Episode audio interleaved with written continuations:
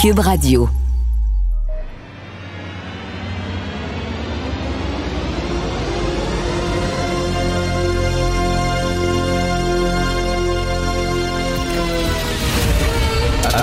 Attention, cette émission est laissée à la discrétion de l'auditeur.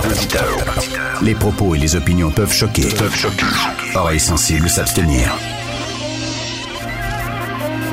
Richard Martineau. Martino. Un animateur pas comme les autres. Richard Martineau. Cube Radio. Bonjour, bon mardi, merci d'écouter Cube Radio. Savez-vous quelle est la nouvelle idole des woke? Devinez c'est qui? Ben Laden. Pas de joke. Ben Laden est la nouvelle idole des woke. Alors, il y a un texte dans le Figaro et un texte dans le National Post là-dessus. Je vais vous lire le texte, euh, des extraits du texte du Figaro. Alors, il y a une lettre d'Oussama Ben Laden qui a été publiée, la lettre originalement en 2002, euh, qui est relayée depuis quelques jours sur les médias sociaux, en fait, jusqu'à vendredi dernier. Euh, C'était relayé, entre autres, sur TikTok. Euh, je pense que ça a été retiré. Mais bref, une lettre de Ben Laden, et là, les gens disaient, mais quel texte extraordinaire. Quel texte génial. Euh, C'est une lettre qui s'intitule Letter to America. Ça a été publié en novembre 2002 par le commanditaire des attaques du 11 septembre 2001 et le responsable de 3000 morts. Alors, qu'est-ce qu'il disait, Ben Laden, dans sa lettre qui a fait triper tant les woke? Ben, il disait que les États-Unis, finalement, étaient responsables de tous les maux euh, qui accablent la planète, que les attentats sur les tours jumelles n'étaient en conséquence qu'une riposte méritée et qu'il faudrait islamiser la terre entière. OK? Alors, euh, il dit pourquoi on s'attaque à vous? Euh, Parce que vous nous avez attaqué en Palestine. Alors, Ben Laden sermonne dans sa lettre les Américains au sujet de, sur de différents sujets, c'est-à-dire la drogue. Hein, pour lui, euh, la consommation de drogue est le une preuve du déclin de l'Occident, de la décadence de l'Occident. Le sexe, il dit que l'homosexualité est immorale, les jeux d'argent, euh, euh, la politique environnementale, il accuse, ben oui, il est contre la politique environnementale, il accuse l'Amérique de diffuser, de diffuser pardon, le sida, qui est une invention américaine satanique. Il y a toutes sortes de relents complotistes dans sa lettre, de relents antisémites. Il parle des Juifs qui contrôlent les politiques, les médias, l'économie de l'Occident. Euh, il dit que ce sont les musulmans qui sont les vrais héritiers de Moïse et de la Torah, euh, etc., etc. Puis il veut que l'islam soit partout sur la planète. Et là, il y a des jeunes sur TikTok qui disent, mais, mais c'est fantastique. Là. Il y a des gens qui disent, mais j'avais pas vu le monde comme ça. Puis effectivement, quand ils pensent, Ben Laden a raison. Ce qui montre que les islamistes et les woke partagent la même chose, c'est-à-dire la détestation de l'Amérique, la détestation de l'Occident. C'est ça la motivation profonde des woke. Ils détestent tout ce qui est occidental. Faut-tu être cave pour être un jeune puis dire, moi, je tripe sur Ben Laden, qui est un islamiste qui juge que l'homosexualité est immorale. Faut-tu être cave, selon toi? Là? Puis on voit des LGBT un peu partout à travers le monde là, qui euh, manifestent pour la Palestine. Christy, si ces gens-là étaient à Gaza, ils dureraient pas une minute, qu'ils seraient découpés en rondelles, esprit comme des concombres, qu'ils sont d'ailleurs. Et là, ben non. Alors, ça, et donc, ils se, ils se, partageait cette lettre de Ben Laden. Et euh, dans le Figaro, il y a euh, un, un auteur qui s'appelle Pierre Valentin qui a écrit un livre qui euh, s'intitule Comprendre la révolution woke. Et il dit Il est frappant de constater une nouvelle fois le terrain d'entente entre le wokisme et les courants islamistes qui admettent explicitement vouloir mettre à mal l'Occident euh, et qui euh, rendent les Juifs responsables de tous les maux. C'est quand même hallucinant de voir qu'il y a des gens qui se disent intelligents euh, qui disent ça. Bref, euh, c'était sur TikTok. Euh, Il y a des gens qui pensent que c'est peut-être le gouvernement chinois. Sais, TikTok, ça appartient à la Chine, que c'est peut-être le gouvernement chinois qui aurait diffusé cette lettre-là, parce que le gouvernement chinois, avec les woke et avec les islamistes, est en guerre contre l'Occident. Martino. Le parrain de l'actualité.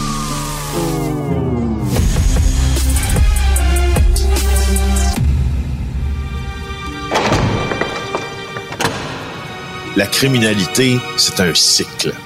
Et tu vois, le nouveau procès va se dérouler sans qu'aucun témoin ne se présente à la barre. L'histoire des criminels racontée par l'unique journaliste d'enquête, Félix Séguin. Alors, c'est aujourd'hui que la présidente de l'Office de consultation publique de Montréal, s'il y a des gens qui ne pas, qui savent pas c'est quoi l'Office de consultation publique de Montréal, prenez votre pouls, vous êtes peut-être mort, OK, là? Parce que ça fait comme deux semaines qu'on en parle. Alors, c'est aujourd'hui que l'actuelle présidente sera remerciée. Ça fait deux semaines que l'on en parle à chaque jour, euh, Richard. Pas juste une journée. Oui. Alors, selon toute vraisemblance, euh, après ces deux semaines de scandale, euh, l'administration de Valérie Plante a scellé le sort de l'organisme hier. Le CPM sera mis sous tutelle et sa présidente sera congédiée. Mauvaise gestion systémique de l'OCPM, a déclaré Mme Plante après les témoignages de Dominique Olivier et Isabelle Beaulieu.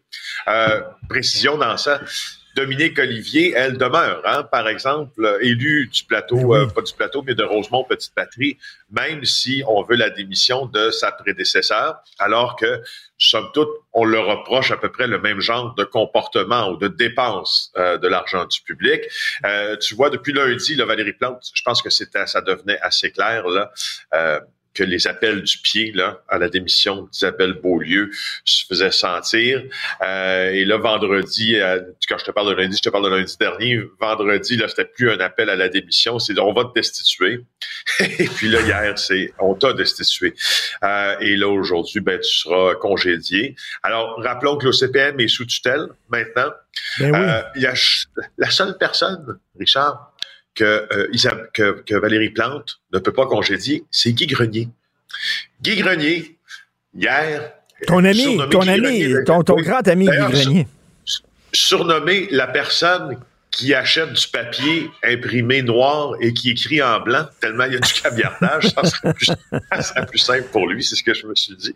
Euh, Guy Grenier, il n'y a pas grand monde qui a, du pouvoir sur, euh, sur la suite de sa carrière, sinon euh, l'administration actuelle de l'OCPM, qui se fera bientôt limoger, c'est-à-dire qu'ils sont deux cadres.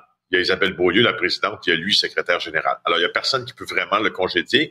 Hier, euh, mes collègues à TVA l'ont croisé, Guy Grenier, dans les bureaux de l'OCPM.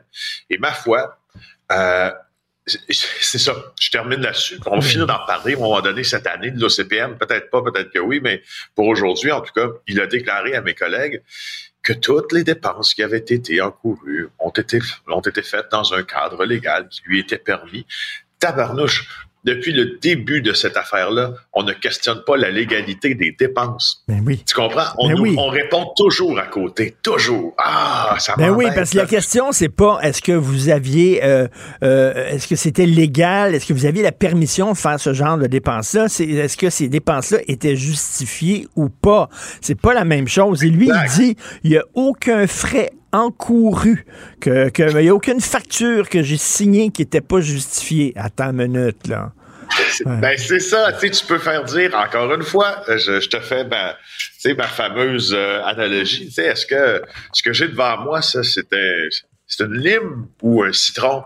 Je vais dire c'est une lime, hein? Ben non, je vais dire que c'est un citron. Ben hein? oui. je vais essayer de te faire, je vais essayer de te faire dire que ce que, ce que tu crois être euh, devant toi n'est pas. Ce qu'on, et ben c'est ça depuis le début. Alors euh, voilà, pour le CPM, là, je pense qu'on commence à avoir fait, on commence à avoir fait le tour, j'imagine, Richard. Euh, publicité gouvernementale, on a tous vu la publicité d'Hydro-Québec avec Martin Saint-Louis. Hydro-Québec, ben, c'est une, un, organisme, une société d'État. Hein, donc, ça devrait faire preuve de transparence. Parlant de cavardage, de me dire, là, ben. euh, on veut savoir, euh, je pense qu'on a raison, là, il a été payé combien, Martin Saint-Louis? Ben, on peut pas le savoir. c'est un secret d'État. On a raison. On a raison. David Descoteaux, superbe article dans la section euh, argent là, du Journal de Montréal. Allez voir ça parce que c'est en lien direct, au fond, avec ce dont on se parle depuis euh, presque deux semaines, le scandale de transparence, entre autres, l'Office de consultation publique de Montréal, qui repose sur le fait qu'on ne veut pas nous donner les chiffres que l'on demande, les factures que l'on demande, décaviarder le plus possible pour qu'on sache qui a mangé où, avec euh, euh, avec qui, qui a mangé où et avec qui, ouais, puis ça a coûté combien, mais qu'est-ce qu'ils ont mangé exactement, ça c'est la base de la base. Alors, vous l'avez tous vu, cette publicité de Martin Saint-Louis, campagne de 2,4 millions de dollars d'Hydro-Québec, et là, l'entraîneur-chef du Canadien explique, revient sur sa fameuse, sa fameuse phrase qui avait bien fait rire les gens, qui avait déclaré en point de presse en disant qu'il faut qu'ils amènent leur game dans notre game. Alors, euh, ben, c'est du quoi? On peut pas savoir son cachet. Alors, on s'est, euh, on s'est adressé, la section argent du Journal de Montréal s'est adressée au gouvernement pour dire, coudon, combien il a été payé? S'il a été payé, puis si oui, combien de son cachet? Puis, euh, on tient absolument à garder cette information. Pourquoi? Pourquoi? Quelle est la justification de ce, ce secret? Je cite, information confidentielle protégée contractuellement couvert par le budget global de la présente campagne publicitaire, lequel est du même monde que nos campagnes des dernières années. Donc ça, c'est Jonathan Côté, porte-parole d'Hydro-Québec, qui ne répond, qui répond ça, qui ne commentera pas le dossier. Euh, et puis, un expert, euh, toutefois, là, dit que le cachet de Martin Saint-Louis pourrait se situer entre 50 000 et 250 000 dollars. Ça veut dire c'est assez large comme, comme fourchette. Là. Euh, ça je trouve ça spécial qu'on puisse pas savoir combien ben, il a été payé. Christy, là, Hydro-Québec, ce n'est pas une entreprise privée, c'est une société d'État. Il me semble que ça a des comptes à rendre. C'est nous autres, vos boss. Euh, c'est avec notre argent que vous allez payer Martin Saint-Louis. Est-ce qu'on peut savoir combien vous allez payer? Non, il veut rien savoir. Sous le temps comme ça. Hein? Ben Toujours comme ça ben avec ces sociétés d'État-là. Hey, écoute, je pensais à toi euh, en Italie, un méga procès qui s'est terminé en Italie. Il y a quoi, 200 arrestations, je crois? 200 personnes qui ont été condamnées? Oui, euh, on est, tu sais, en Italie présentement, on est dans euh, dans l'ère, si tu veux, ou la deuxième ère des méga procès, euh, parce que ça a commencé au fond avec quoi? Avec le, démembrement, si on veut, de la Cosa Nostra, la mafia sicilienne, le maxi procès. Ça, c'était il y a plus de 20 ans là, maintenant, mais presque 30, euh, et qui a eu beaucoup de succès, contrairement à nos, méga procès ici.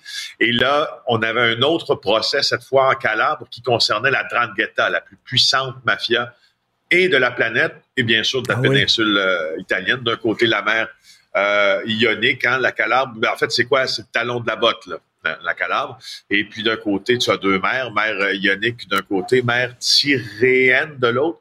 Et puis entre ça, tu as ces villages-là très, très pauvres, très pauvres, euh, où la, la Drangheta s'est euh, implantée. Et là, tu as 200 personnes qui ont été condamnées lundi à des peines qui, vont jusqu'à 30 années de prison, 30 années de réclusion.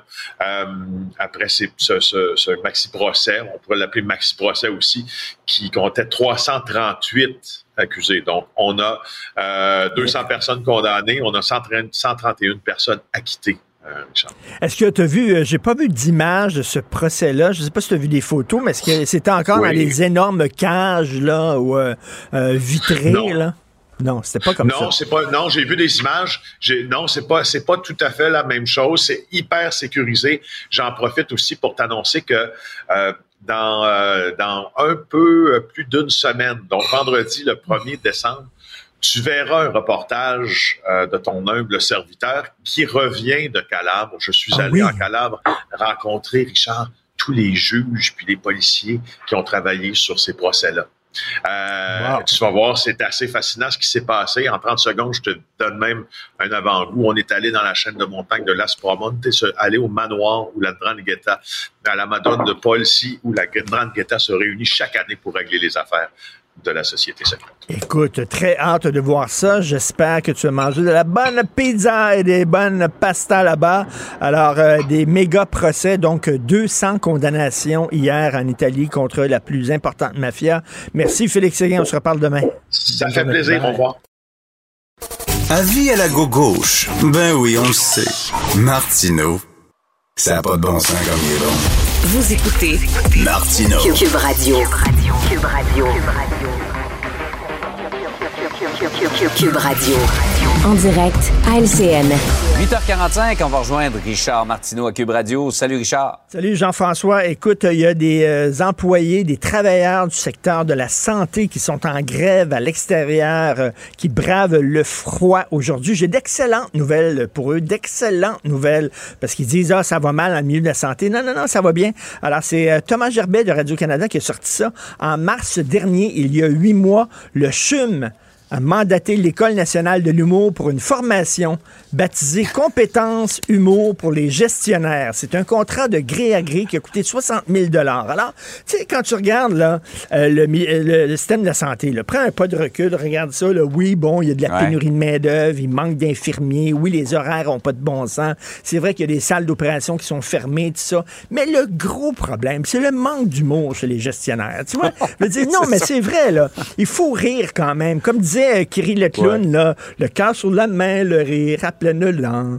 La vie est belle, faut la prendre en riant. Quand tout va mal, riez les enfants. Bref, il faut rire. Alors, l'école de l'humour qui a donné cette formation-là pour 60 000 c'est de l'argent extrêmement bien placé. On le sait que les organismes doivent euh, mettre, consacrer une partie de leur budget à des formations comme ça. Il y a tout le temps, tout le temps des formations un peu folichonnes. Donc, ça, c'est là. Compétence, humour pour les gestionnaires faut rire. il faut de l'humour pour euh, travailler ben dans le système de santé. Il en faut beaucoup. Effectivement. Tu voulais revenir sur euh, ce qui est un beau geste, a priori, c'est-à-dire la minute de silence observée à la Chambre des communes hier en mémoire euh, de Carl Tremblay, des Cowboys fringants. Toi, tu trouves ça carrément hypocrite? Ben écoute, euh, s'ils l'avaient pas fait, je chialerais aujourd'hui en disant c'est épouvantable, ils l'ont pas fait, mais ils l'ont fait puis je chiale d'une façon ou de l'autre. D'une façon ou de l'autre, comme on dit en anglais, damn if you do, damn if you don't. D'ailleurs, en anglais, hein, les Cowboys fringants, je regardais ça, le fringant en anglais, c'est dashing. Donc, ce serait le dashing Cowboys. Alors, oh, ça sonne bien quand même. Ça sonne bien, le dashing Cowboys. Alors, on a fait une minute de silence, bien sûr, mais tu sais, je trouve que c'est on entretient artificiellement le mythe à Ottawa des deux langues officielles. Je m'excuse, la gouverneure générale est une unilingue anglophone. Hmm. Le premier ministre du Nouveau-Brunswick, la seule province officiellement bilingue au Canada, est un unilingue anglophone. Le boss d'Air Canada, le plus grand transporteur aérien au pays, est un unilingue anglophone. Il y a des ministres unilingues anglophones dans le gouvernement Trudeau. Il y a plein de gens qui étaient levés hier dans the fuck, les cowboys fringants, j'imagine, qui se sont dit, c'est qui exactement ces gens-là? Et donc, tu sais, on entretient le mythe des deux langues officielles, mais concrètement, au pays. On devrait faire une minute de silence pour le français, parce que les cowboys fringants hmm. étaient de grands défenseurs de la langue, étaient de hmm. grands défenseurs du français. Et euh, si c'est ça le Canada moderne, moi je mets le drapeau du Canada en berne. Euh, je cite, je paraphrase les cowboys fringants. Mais bref, bon, c'est un beau geste, c'est correct. Justin Trudeau a dit qu'il était lui personnellement un fan des cowboys, mais en même temps, euh, le mythe des deux langues officielles, ça fait longtemps qu'il n'y a plus grand ah francophone qui y croit au pays. Malheureusement. Hey Richard, est-ce que je peux ajouter à ta recension la Ligue canadienne de football, eh ben, qui, dans les derniers jours, nous a montré que le français, c'était très secondaire? Ben Hymne national unilingue à Toronto. Euh, inscription seulement en anglais dans le stade à Hamilton pendant la finale. Ben, tout à fait. Gardez-la, votre anglais. Comme disait Marc-Antoine de quoi. c'est ça. Gardez-la votre anglais. autre épisode. Je dis un épisode parce que ça fait quoi? Une douzaine d'années que Pierre-Carl Pellado, sur toutes les tribunes, dit à peu près la même chose. Il faut revoir les règles en télédiffusion parce que la concurrence de la télédiffusion, eux, ils n'ont pas de règles. Ben exactement. Donc, euh, Pierre-Carl Pelado, hein, justement, propriétaire des Alouettes, qui a fait un botté hier à Ottawa, euh, c'était les audiences publiques sur l'avenir des médias euh, devant le CRTC.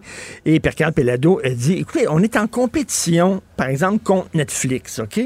Et là, au lieu d'aider les entreprises d'ici, au lieu de les aider, c'est comme si on disait, toi, on va t'attacher les mains dans le dos, puis on va attacher les lacets de tes mhm. souliers ensemble, puis là, on va te dire, cours cours contre Netflix. Ouais. Mais tu sais, au lieu de nous délester, vous nous, vous, vous, vous nous empêchez, vous ajoutez des fardeaux. C'est-à-dire que euh, ils doivent faire des rapports tout le temps. Il y a énormément de bureaucratie. Euh, il y a des quotas à respecter. Euh, tu dois diffuser certaines chaînes. Quand tu es un, un câbleau distributeur, tu dois diffuser certaines chaînes. C'est obligatoire, même si les chaînes sont peut-être pas nécessairement très regardées, mais tu dois quand même les offrir. Mais tu sais, tu as plein de conditions, paramètres. Alors qu'à côté, les entreprises étrangères, eux autres, non, ils peuvent courir à la vitesse qu'ils veulent, ils n'ont aucune réglementation, ils n'ont pas de quota et tout ça, ils font ce qu'ils veulent. Puis là, lui dit, attends une minute, là, vous êtes le CRTC, vous devez aider les médias canadiens, mais on dirait que vous nous nuisez plus qu'autre chose. Comment vous voulez qu'on soit compétitif face à ces gens-là qui, eux, n'ont aucune réglementation? Et écoute, ça tombe sous le sens. Et, ce ça, sont ça- des règles qui doivent être mises à jour, Richard, ça date euh, des tannants et de parle-parle Ben, Georges-Georges. écoute, ça date de Télémétropole. Ça, date de- tu sais, ça, ça Ouais. date là, de l'époque, quand tu syntonisais le Canal 10 à tout heure du jour puis de la nuit, tu voyais Réal Giguère. Ça date de ce temps-là. Là. Moment- Hey, ça, ça fait tellement longtemps, les règles du CRTC, qu'à l'époque, quand ils les ont mis sur pied, là, ces règles-là, là, Radio-Canada présentait des émissions culturelles. Je pense que t'es trop jeune pour avoir connu ça. Mais moi, j'ai vu ça, je me souviens, j'avais vu ça. Là. Euh, quand j'étais tout petit, il y avait des émissions culturelles à Radio-Canada. Pour te dire, il est temps, à un moment donné, qu'on arrive en ville et qu'on aide les entreprises ici au, au lieu de leur nuire. Donc, un botté euh, hier de Pierre-Carl Pelado. Reste à savoir si le ballon va être attrapé au vol. Tout à fait. Hey, passe une belle journée, Richard. Bonne journée tout le monde. Bye. Si l'actualité était un vase brisé, ce serait lui qui recollerait les morceaux. Martino. Le choix des connaisseurs.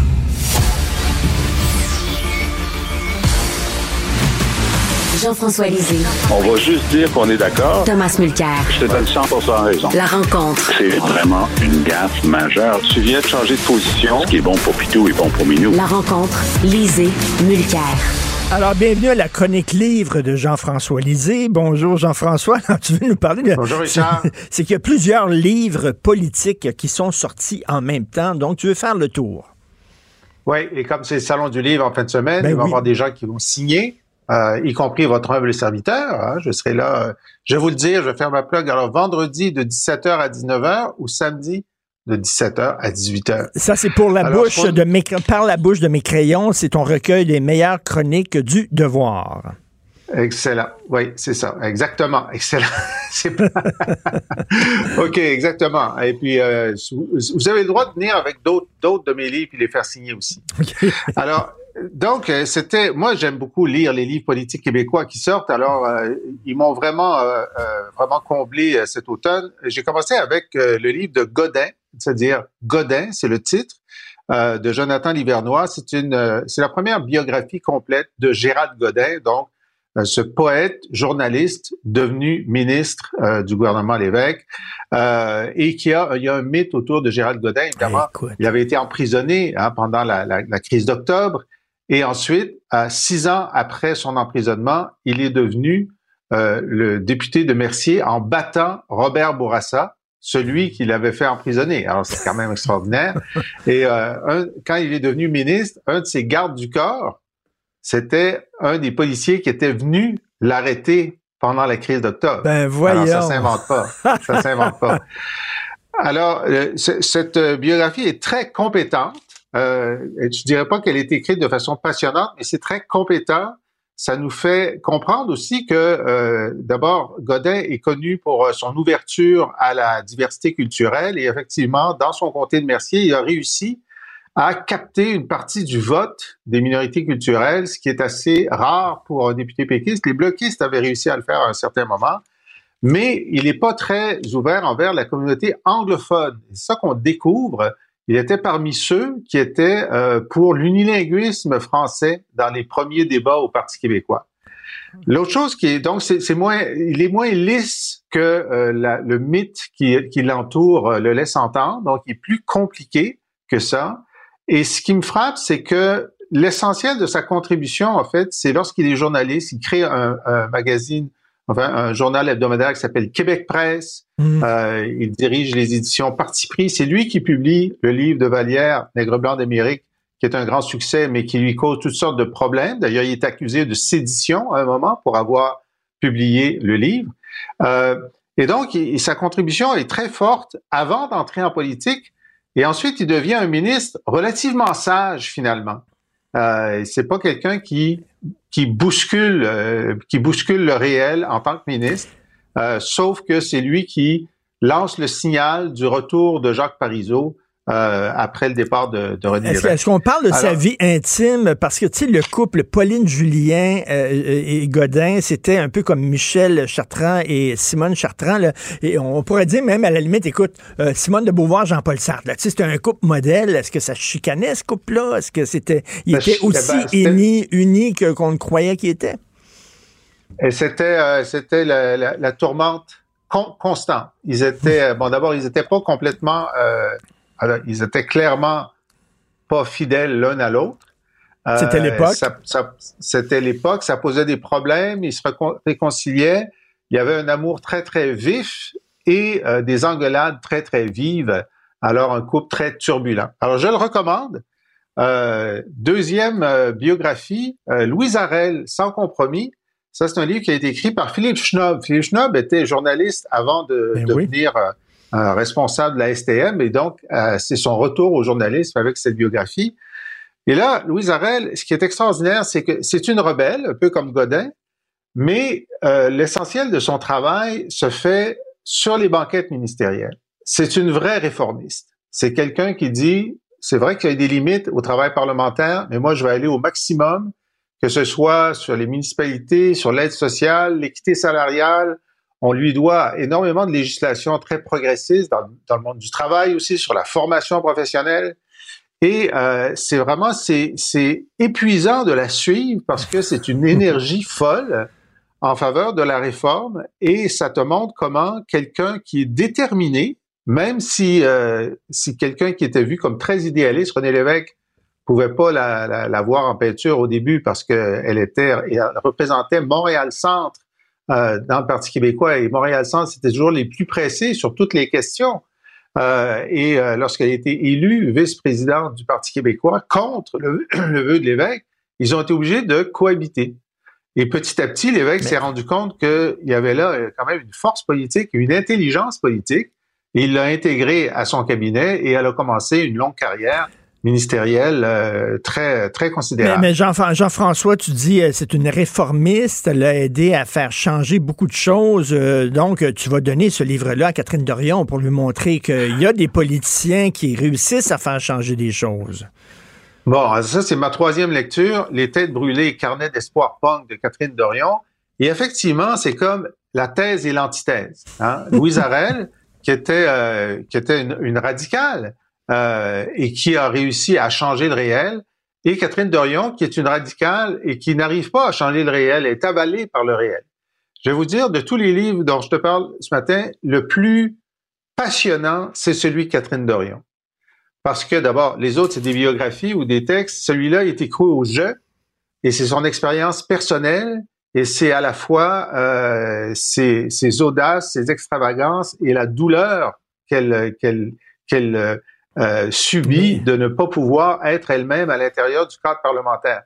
Alors qu'on soit d'accord ou non avec elle, c'est un, c'est une trajectoire. Euh, mais, mais, pour elle, tout le monde a tort. Sauf Catherine Dorion. Hein. Les médias sont dans le champ, les autres politiciens sont dans le champ, tout le monde est dans le champ. La seule qui a le bon pas, c'est Catherine hmm. Dorion.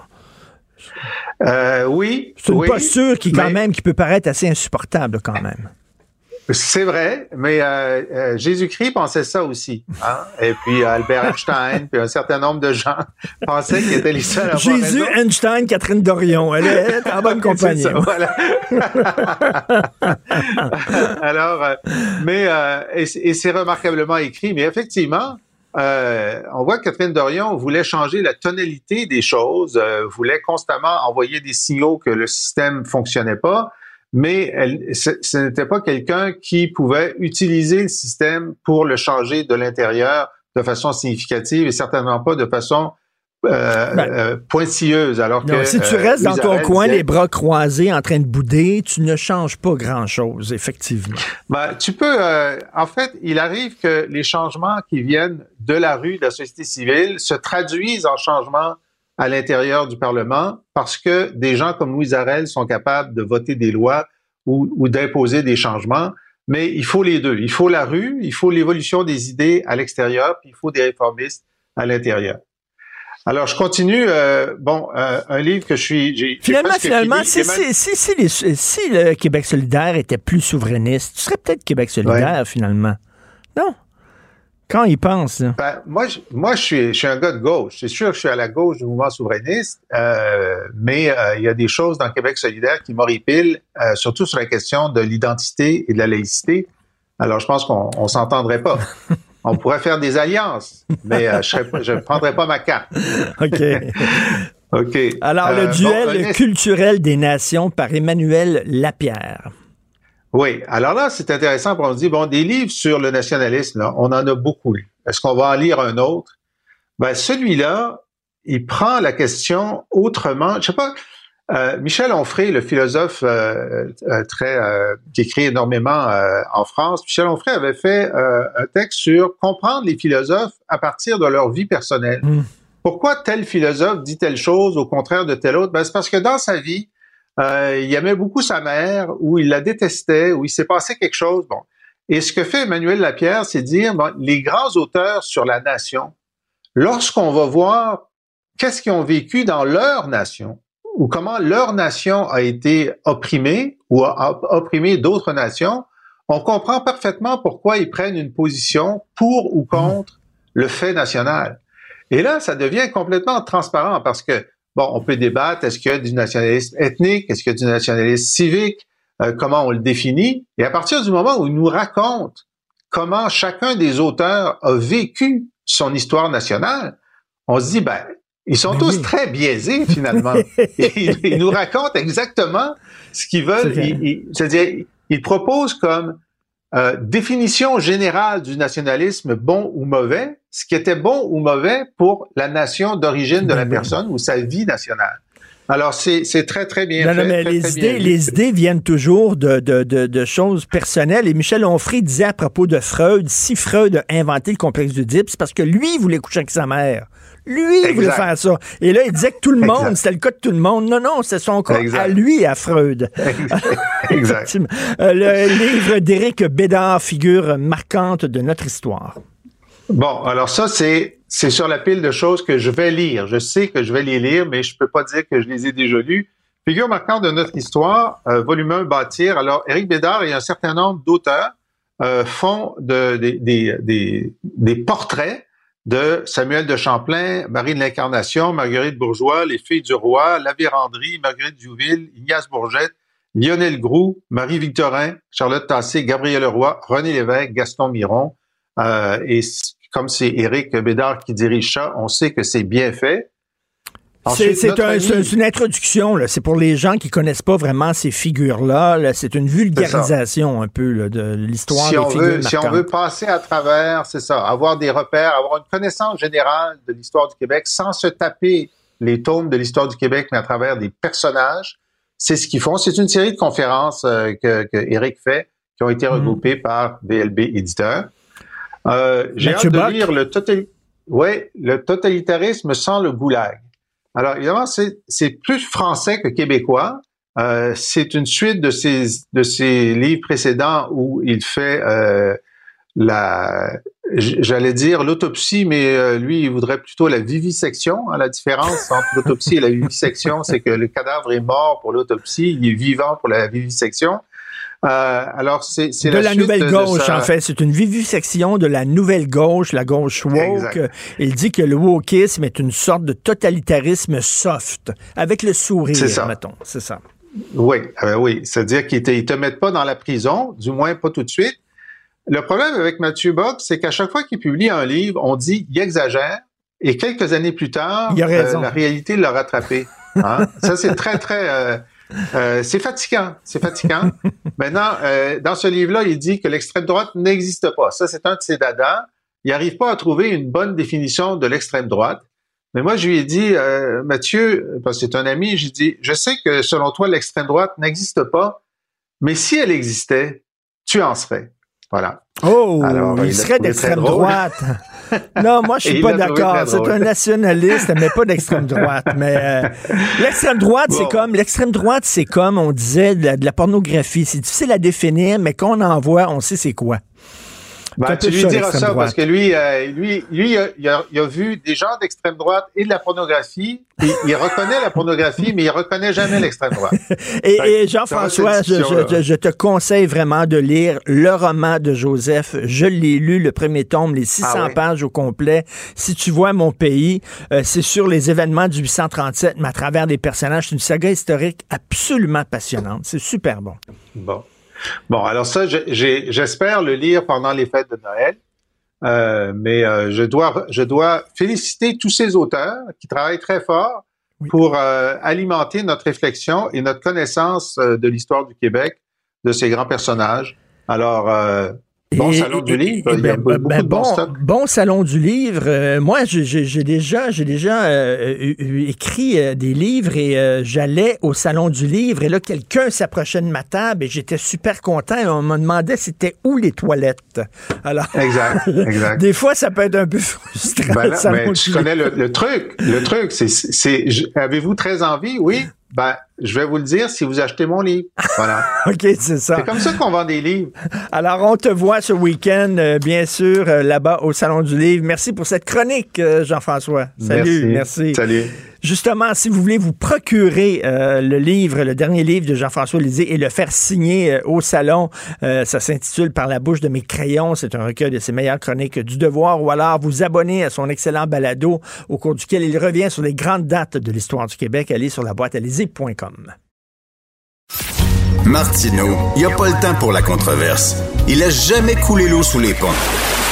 C'est lui qui la verse. Vous écoutez Martino Cube, Radio.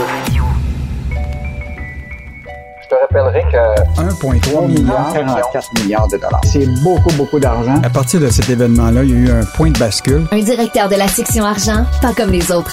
Yves Daou. La transition énergétique expliquée par Martin Saint-Louis. Pour passer des énergies polluantes à l'électricité propre. La transition énergétique expliquée par Martin Saint-Louis. Pour passer des énergies polluantes à l'électricité propre, ça prend un bon plan de match. La défense, c'est mieux consommer notre énergie.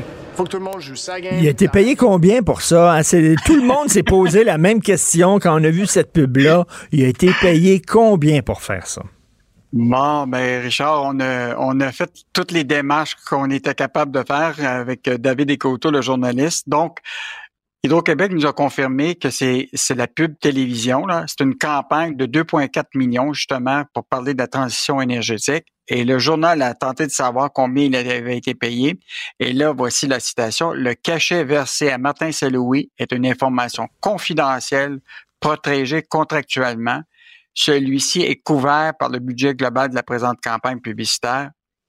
Pas un mot. Vous ne saurez pas combien il a obtenu. Pourquoi? Donc, euh, une, société publique, tu comprends-tu, pour lequel... Écoute, mettons là, Richard, là, mettons qu'il y a eu, mettons, 100 000 50 000 dis-les, tu sais, puis évite, euh, la, tu sais, la, pas la controverse, mais le fait de pas vouloir le dire, ça veut dire quoi?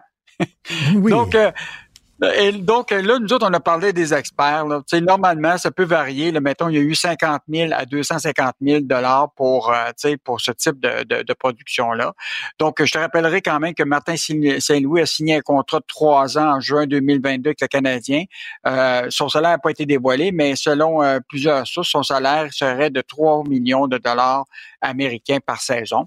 Fait que je pas certain qu'il y a besoin vraiment de l'argent d'Hydro-Québec, tu comprends-tu, pour faire ce type de, euh, ben non, souviens-toi, souviens-toi des pubs, les, les, pubs de Saint-Hubert. On demandait à des personnalités de faire des pubs. Denise Bombardier avait fait une pub de Saint-Hubert, puis euh, on ben leur payait pas, on leur donnait pas un salaire. On disait, ben on va donner de l'argent à votre organisme de charité de votre choix. Je trouvais que c'était une très bonne idée, ça. Donc, euh, peut-être qu'il aurait pu dire ça, hein, Martin Saint-Louis, c'est-à-dire que si tu acceptes d'être des porte-parole d'Hydro-Québec, ben donne-nous un, nomme-nous un organisme de charité que tu aimes bien, puis on va donner de l'argent à cet organisme-là. Richard, j'ai encore une meilleure idée. On devrait engager Sophie Bourgeois, qui est la comédienne, tu comprends-tu, pour faire une pub d'Hydro-Québec. Puis elle, elle explique comment ne pas être branché avec Hydro-Québec pendant plusieurs mois, tu comprends-tu? Puis comment, là, c'est le bordel que tu es obligé, justement, d'aller camper ben pendant l'hiver parce que t'es pas branché. Mais ça, ça serait une bonne pub. Ça serait très bon. Ou alors Christine Beaulieu euh, qui a fait J'aime Hydro. ça, ça, serait bon, ça. Alors, ils veulent rien savoir. Donc, c'est une, on rappelle, c'est une société d'État. Il me semble que ça devrait être transparent, mais ça a l'air que non. Euh, c'est l'Hydro-Québec, c'est l'État dans l'État. Faut lire Michel Gérard aujourd'hui qui revient là, sur ce texte-là. C'était Francis Alain, je pense, qui avait écrit, là, on se lance dans la filière électrique sur la base de quoi? Une étude un peu écrite là, sur le bord d'un coin de table? Oui. Ben, en fait, Michel revient dans le fond, puisque lui, il s'inquiète beaucoup de cette course folle vers la filière de la batterie électrique, là, des milliards. Écoute, même le directeur parlementaire là, euh, à Ottawa, là, écoute, on aurait, on, par rapport à ce qui est annoncé, là, OK, ça serait 8 milliards de plus qu'on a donné en subvention de toutes sortes à toutes sortes d'entreprises là, qui sont impliquées là-dedans. Mais là, ce qui était encore plus fascinant, c'est la, la, demande d'accès qui avait été faite par Francis Alain auprès de l'IQ et qui lui confirmait qu'il n'y avait aucun document significatif à fournir sur les risques de cet investissement public-là dans la dite euh, euh, filière. Euh, donc, à peu près tout le monde qui sont sortis, que des, ce soit des professeurs, des gens en gouvernance, ont tous dit là, que il faut que le gouvernement soit transparent. Écoute, Richard, là, toi, demain, tu as un gros projet là, ben d'investissement. Tu t'en vas à la banque.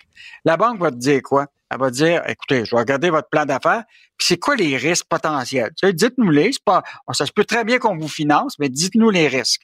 C'est les risques industriels, les risques technologiques, les risques financiers. Là, là, c'est, écoute, on est, il y a, c'est, c'est, ben personne ne dit rien sur, sur ces risques-là. Et, et donc, euh, ben, tu sais, comme, comme dit Michel, parce que Michel, il est pas contre la filière électrique. il dit, effectivement, les chiffres le disent que c'est l'avenir, c'est la filière électrique. Sauf que, bon, il y a d'autres pays euh, très riches qui vont aussi essayer de profiter du Klondike, qui vont euh, financer leur secteur. Puis nous autres, ben, écoute, on va faire, il va y avoir la compétition. Est-ce qu'on va pouvoir euh, sortir notre, notre épingle du jeu, comme on dit? c'est des, des, questions qui se posent. Et là, ça, ça prend des études, ça. Puis là, ils se sont lancés là-dedans, gang haut, sans études. Euh, juste, on a fait, euh, on a commencé à surveiller un peu ce qui se passe à travers le monde. Là. Ce qui est clair, c'est que déjà le prix du lithium a baissé. Plus je te dis, qui sert beaucoup aux batteries parce qu'il y aurait une surproduction. Euh, actuellement, les prix des voitures électriques, là, tu sais que ça a chuté, les ventes aussi.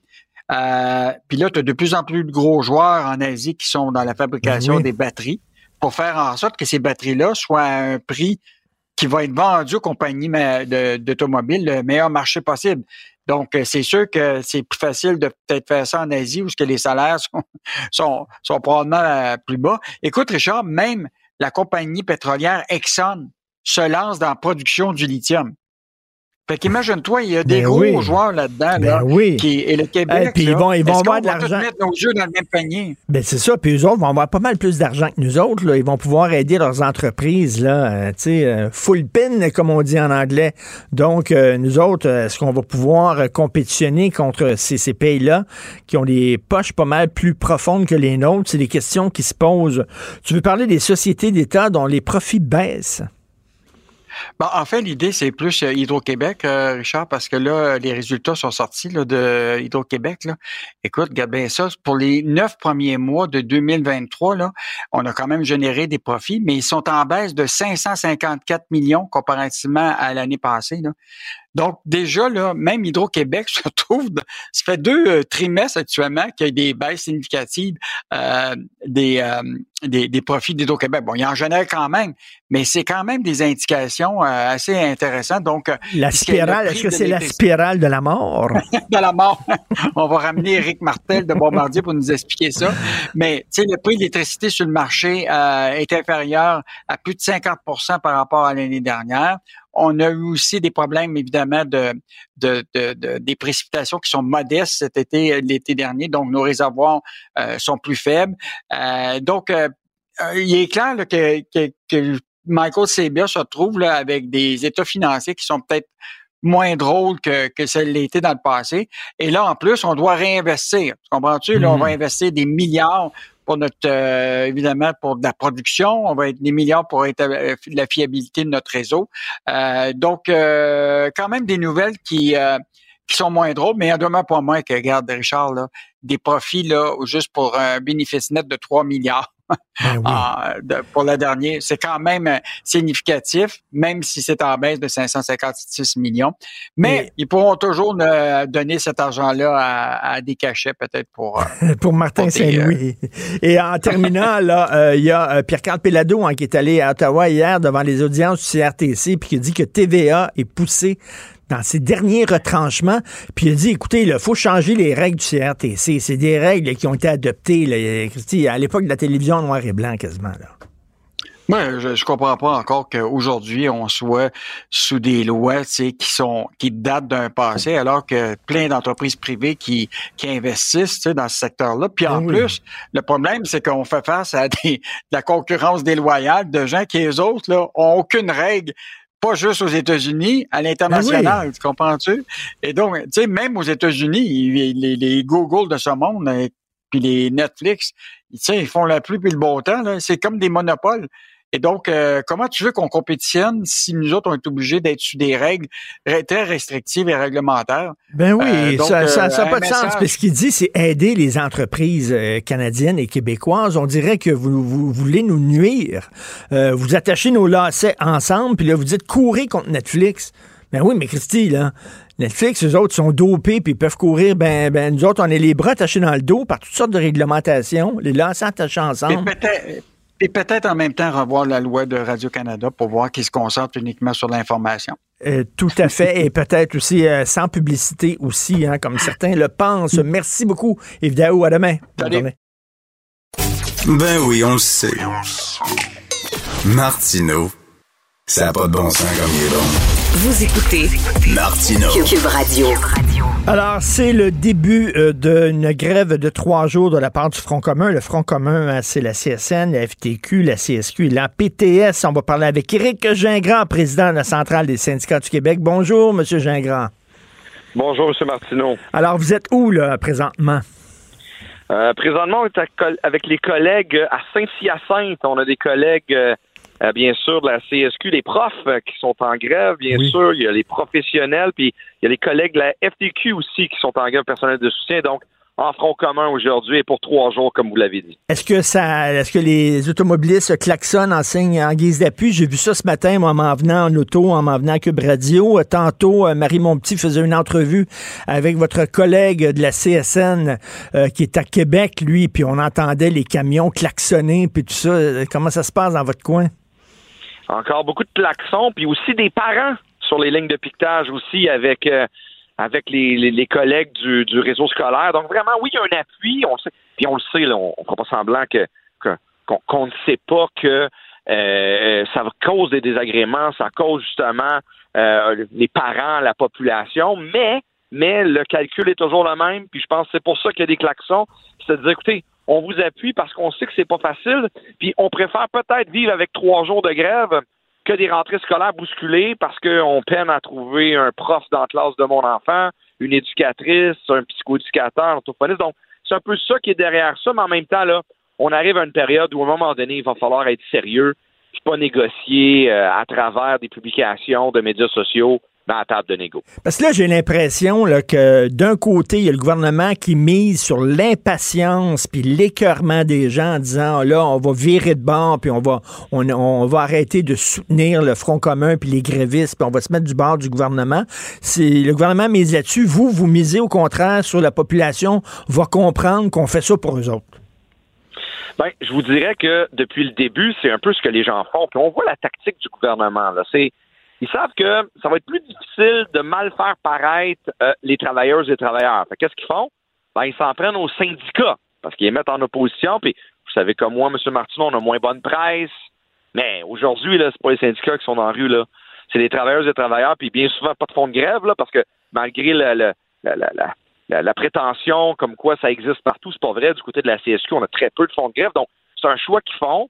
Donc, on met en opposition comme ça euh, les syndicats. Mais à un moment donné, il faut pouvoir tasser ça, puis vraiment être en mesure de négocier. Puis là, on pense qu'on arrive dans une période déterminante pour ça.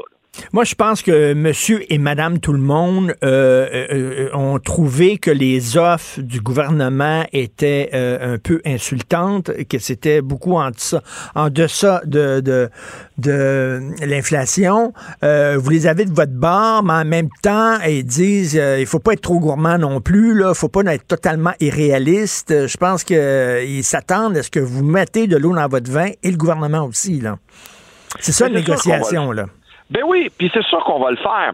Mais l'enjeu présentement, vous savez, lorsque la présidente du Conseil du Trésor nous a présenté son offre, là, son offre bonifiée de 1,3% de plus, on en avait parlé à votre, à votre micro, là, à un quart pour cent de plus par année, puis que là, depuis ce temps-là, elle dit faites une contre-offre, faites une contre-offre, le syndicat.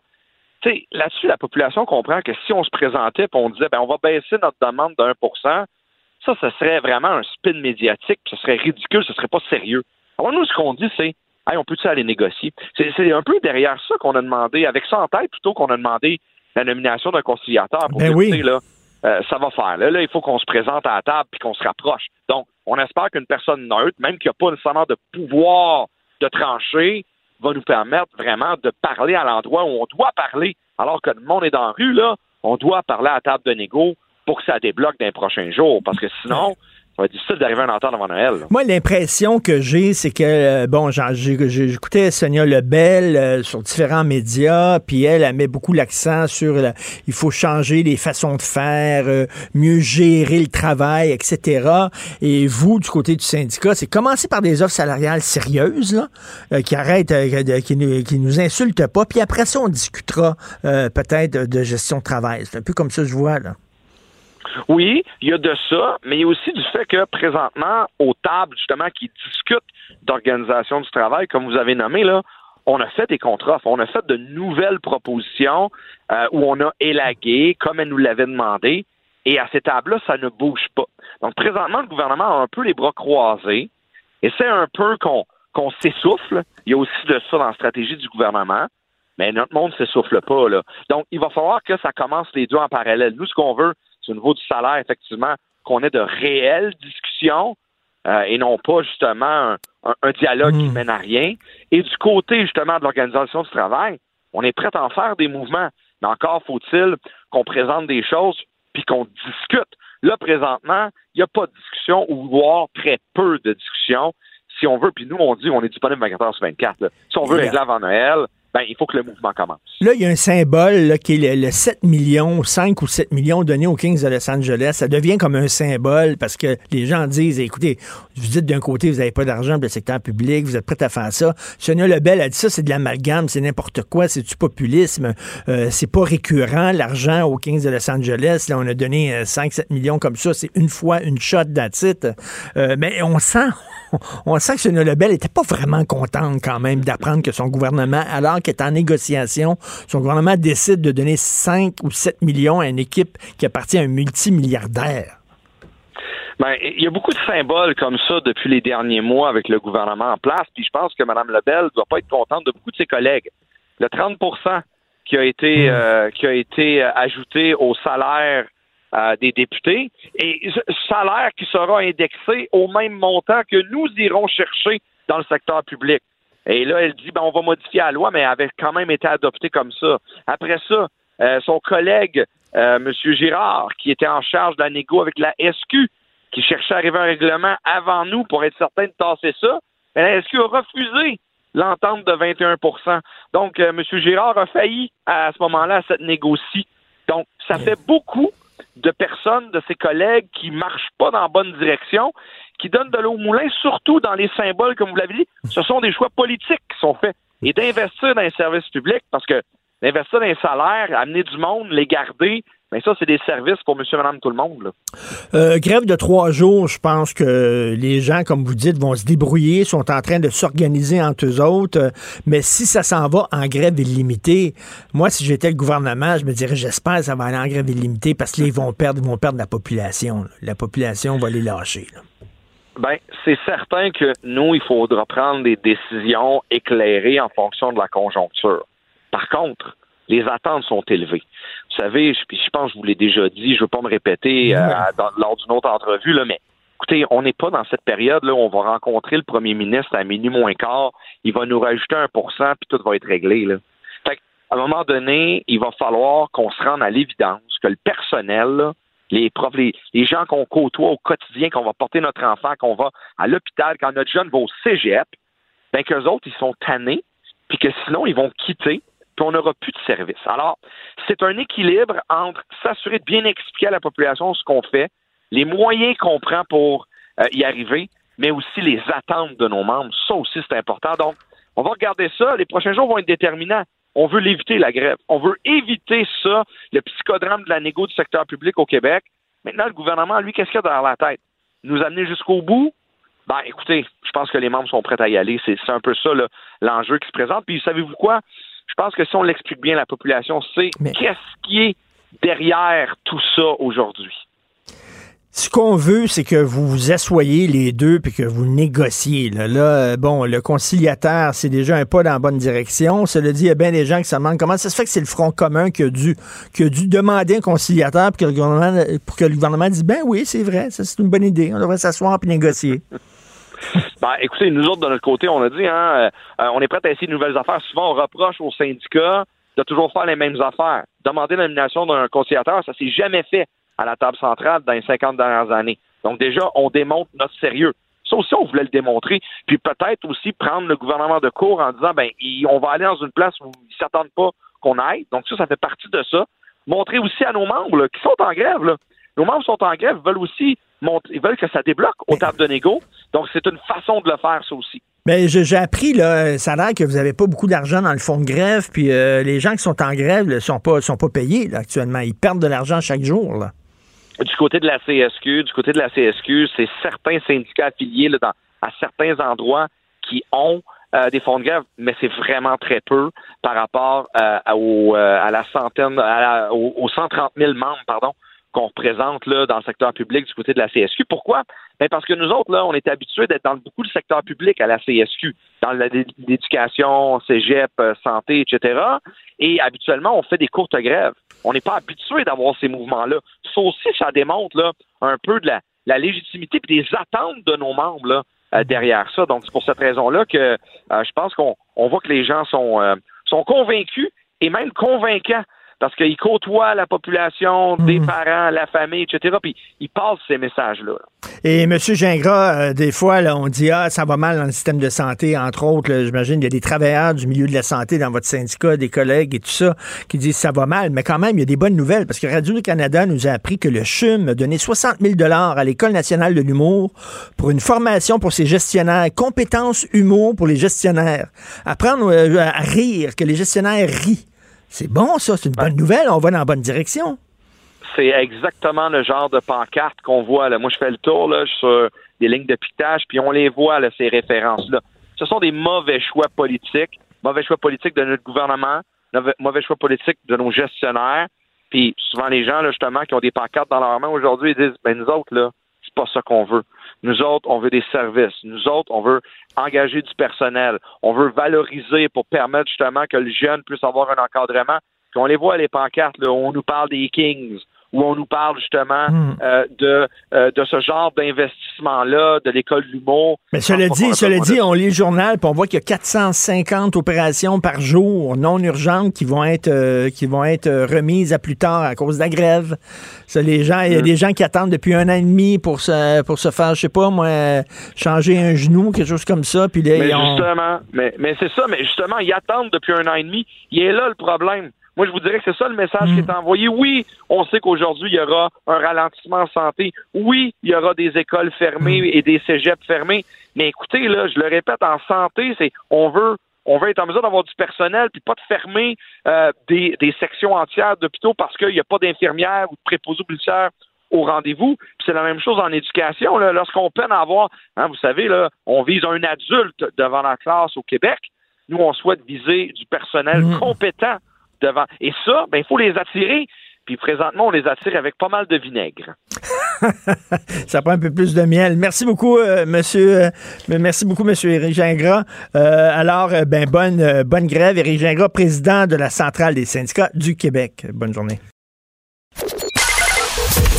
Joignez-vous à la discussion.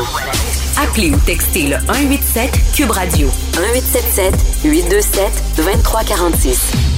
La ministre des Transports et de la Mobilité durable, Mme Geneviève Guilbeault, a demandé à la Caisse de dépôt d'étudier la faisabilité du troisième lien. Ben oui, it's back. On pensait que c'était mort, le troisième lien, mais là, François Legault, il veut tellement donner un cadeau à la région de Québec. Il s'est planté dans Jean Talon. Qu'est-ce que je peux leur donner? Oh, les Kings euh, au centre Vidéotron, ça va être bon, ça.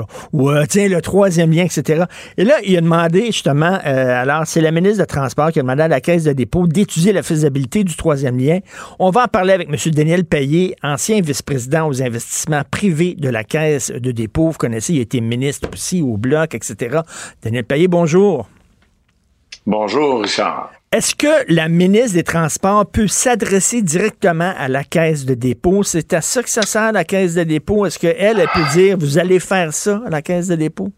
Ben, euh, c'est le, problème que j'ai en termes d'interprétation. Euh, c'est pas la ministre des Transports qui est responsable de la caisse. D'ailleurs, la caisse, elle est totalement indépendante du gouvernement. Ça, c'est la première des choses. Okay. La caisse a un métier, elle investit votre argent, notre argent, pour nos futures retraites. La caisse, c'est pas le gouvernement. Il y a un ministre responsable de la caisse, c'est le ministre des Finances. Alors là, de voir qu'il y a une autre ministre, qui peut être euh, vice-première ministre euh, aussi, qui donne un mandat à la caisse. Ça, premièrement, ça, ça m'étonne. Deuxièmement, je me dis, est-ce que la Caisse euh, a accepté le mandat? Ça a l'air que oui. Aurait-elle pu dire non? Nous, on ne veut pas avoir de mandat de consultant parce qu'on n'est pas des consultants. Mais ça a l'air qu'ils ont accepté ce mandat-là et euh, ils vont encourir donc des frais, soit des frais internes parce qu'ils ont des spécialistes euh, dans ce genre d'analyse-là. Ils l'ont fait pour le REM, ils l'ont fait pour le transport à Vancouver. Euh, donc, ils vont avoir des, des frais internes.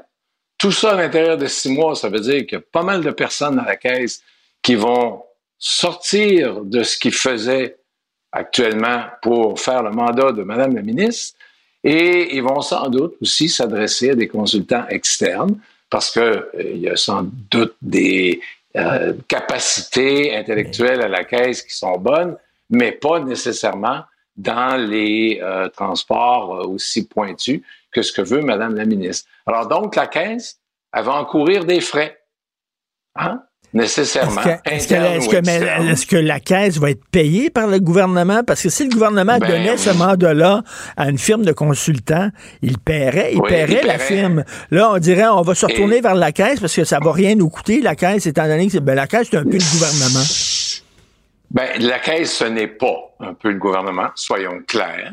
Et euh, la caisse, euh, dans la lettre de mandat, moi, je ne l'ai pas vu, la lettre de mandat, mais est-ce qu'il y a euh, une évaluation du coût de cette analyse-là. Vous savez, une grosse analyse comme ça, à trois volets, en six mois, mettons que c'est vite. Supposons qu'ils le font, qu'ils ne demandent pas de report. Euh, alors, ça va être des millions de dollars, beaucoup plus que 5 ou 7 millions de dollars. Et qui va payer ça? Euh, la caisse doit encourir des coûts, va encourir des coûts. Est-ce qu'elle va refiler la facture au gouvernement? Et en plus, moi, comme euh, retraité ayant déposé pas mal d'argent à la caisse, je veux que la caisse fasse du profit, du bénéfice. Donc, est-ce que par-dessus ces coûts, mettons 10 millions, 20 millions, 30 millions, ils ont déjà fait 56 euh, millions à Québec d'études euh, pour ce projet-là, ben, est-ce qu'elle va avoir une marge bénéficiaire? Ben, c'est une sacrée bonne, une sacrée bonne question que vous posez parce que euh, ben, les gens, les gens qui donnent de l'argent à la caisse, hein, parce que la caisse c'est le bas de laine des Québécois comme on dit. Euh, leur rôle c'est d'investir puis de faire fructifier mon argent. Ok, que j'en ai pour mon argent, faire fructifier mon argent. Mais leur rôle c'est pas de piger dans l'argent que les contribuables leur donnent à la caisse pour faire des, des, études pour le gouvernement. C'est pas pour ça, moi, je contribue à la caisse de dépôt. Mm la caisse n'est pas un bras euh, administratif de, du gouvernement du Québec. Vous avez raison, si la ministre avait demandé ça à SNC, à d'autres firmes euh, d'ingénieurs ou de conseillers, il aurait payé les coûts, puis aurait payé un profit à cette entreprise-là. Oui. Alors moi, j'aimerais ça savoir combien ça va coûter, qu'est-ce que la caisse va payer, est-ce qu'elle va se faire rembourser totalement par le gouvernement et quelle sera sa marge bénéficiaire là-dessus? Parce que ma crainte, Ben oui. c'est que, euh, comme disait euh, Leonard Cohen, hein, there is a crack in everything, okay? And that's how the light gets in.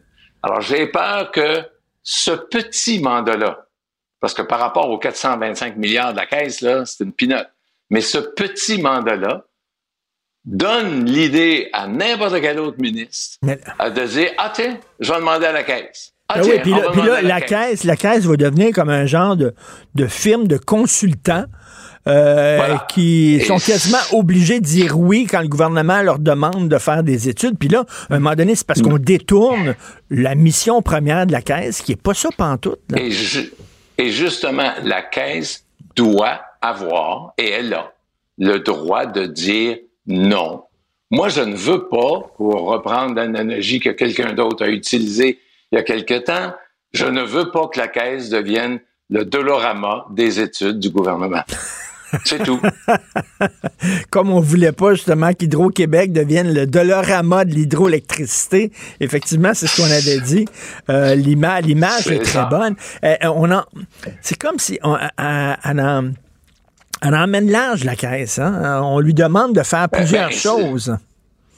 C'est c'est normal qu'elle emmène large parce que depuis le temps que l'idée est arrivée par le gouvernement de Jean Lesage et on attribue la paternité à M. Parizeau, euh, Jacques Parizeau, ben euh, effectivement, la Caisse accumule de l'argent. Mais c'est normal qu'elle soit rendue à 425 milliards parce qu'il y a des baby boomers qui demandent maintenant à recevoir leur retraite. La Régie des rentes du Québec euh, verse des retraites à des retraités, à des gens qui ont 60, 65 ans, 70 ans et plus. Euh, il y a des gens de la construction qui investissent dans la caisse. Il y a des gens, des députés de l'Assemblée nationale. Madame Guilbeault, elle-même, comme députée, elle verse une partie de son salaire à la caisse pour après recevoir sa pension comme Mais justement, mais justement, Daniel Payet, Alors, il a- il a- donc, on il sait qu'il y ait du, du cash là-dedans. les baby boomers, là, ils vieillissent, puis là, il y a toute une gang qui s'en vont là, à la retraite en même Ouais. temps. Euh, puis les gens vivent, suis. les gens vivent de plus en plus longtemps, hein. donc il faut les Oui, payer tout ce temps-là. On a besoin d'argent. Euh, Est-ce que c'est le rôle de la caisse? Et là, je reviens là-dessus. La caisse, il faut qu'elle fasse de l'argent, il faut qu'elle fasse fructifier de l'argent parce Oui. qu'on a besoin de payer les pensions de tous ces gens-là. Est-ce que c'est le rôle de la caisse de gérer un système de transport en commun? Ben, si c'est rentable, la Si caisse doit rentable, diversifier ouais. son portefeuille. OK? Je pense pas que ça va être rentable, le REM. là. Le REM, sur une très longue période, je suis à peu près certain, ou je suis certain, que euh, ça va être rentable parce que quoi? Il va y avoir un achalandage, parce qu'il va y avoir aussi, les gens vont payer pour utiliser le REM, et comme à Vancouver, les gens payent, ça marche, ça roule. Évidemment, sur 5 ans, non, mais sur 40, 50, 60 ans, oui, parce que la caisse, elle est beaucoup plus éternelle que vous et moi et n'importe quel gouvernement au Québec. Mais en tout cas, vous posez de sacrées bonnes questions. Et euh, est-ce que Ben, euh, est-ce que le gouvernement va euh, payer la caisse pour cette expertise-là? Euh, c'est une, une bonne question à poser, mais c'est une question que l'opposition devrait prendre ou que même le ministre devrait répondre directement, tout comme le 5 et 7 millions de dollars des Kings de Los Angeles. Est-ce qu'il est en dollars US ou en dollars canadiens? bonne question. C'est le genre de question, genre de question que j'ai le temps de me poser maintenant. Merci Daniel Payet, ancien vice-président aux Salut. investissements privés de la Caisse de dépôt, ancien ministre aussi. Bonne journée, M. Payet. Si c'est vrai qu'on aime autant qu'on déteste, Martineau, C'est sûrement l'animateur le plus aimé au Québec. Vous écoutez Martineau. Cube Radio. Nous discutons avec Joseph Facal et Joseph, une formation en humour pour les cadres de la santé. C'est Thomas Gerbet de Radio-Canada qui a sorti ça. 60 000 un contrat de gré à gré avec l'École nationale de l'humour. Est-ce que ça te fait rire? Est-ce que ça te met le sourire aux lèvres?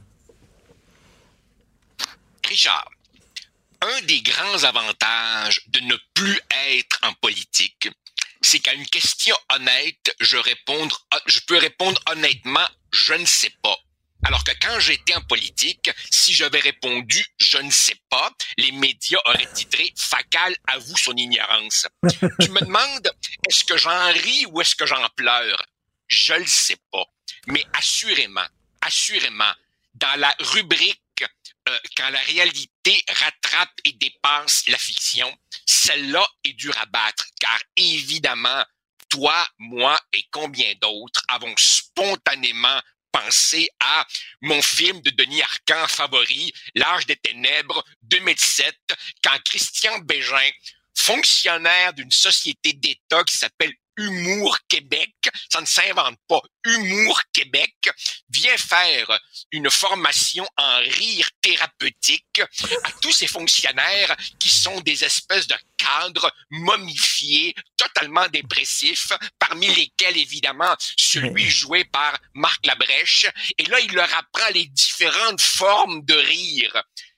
Richard, franchement là, si j'étais encore en politique, si j'étais encore ministre, si j'avais une heure à passer dans les souliers de Christian Dubé, je dirais à mon chef de cabinet, trouve-moi, trouve-moi le génie qui a eu cette idée, amène-le devant moi, je veux juste l'entendre se justifier.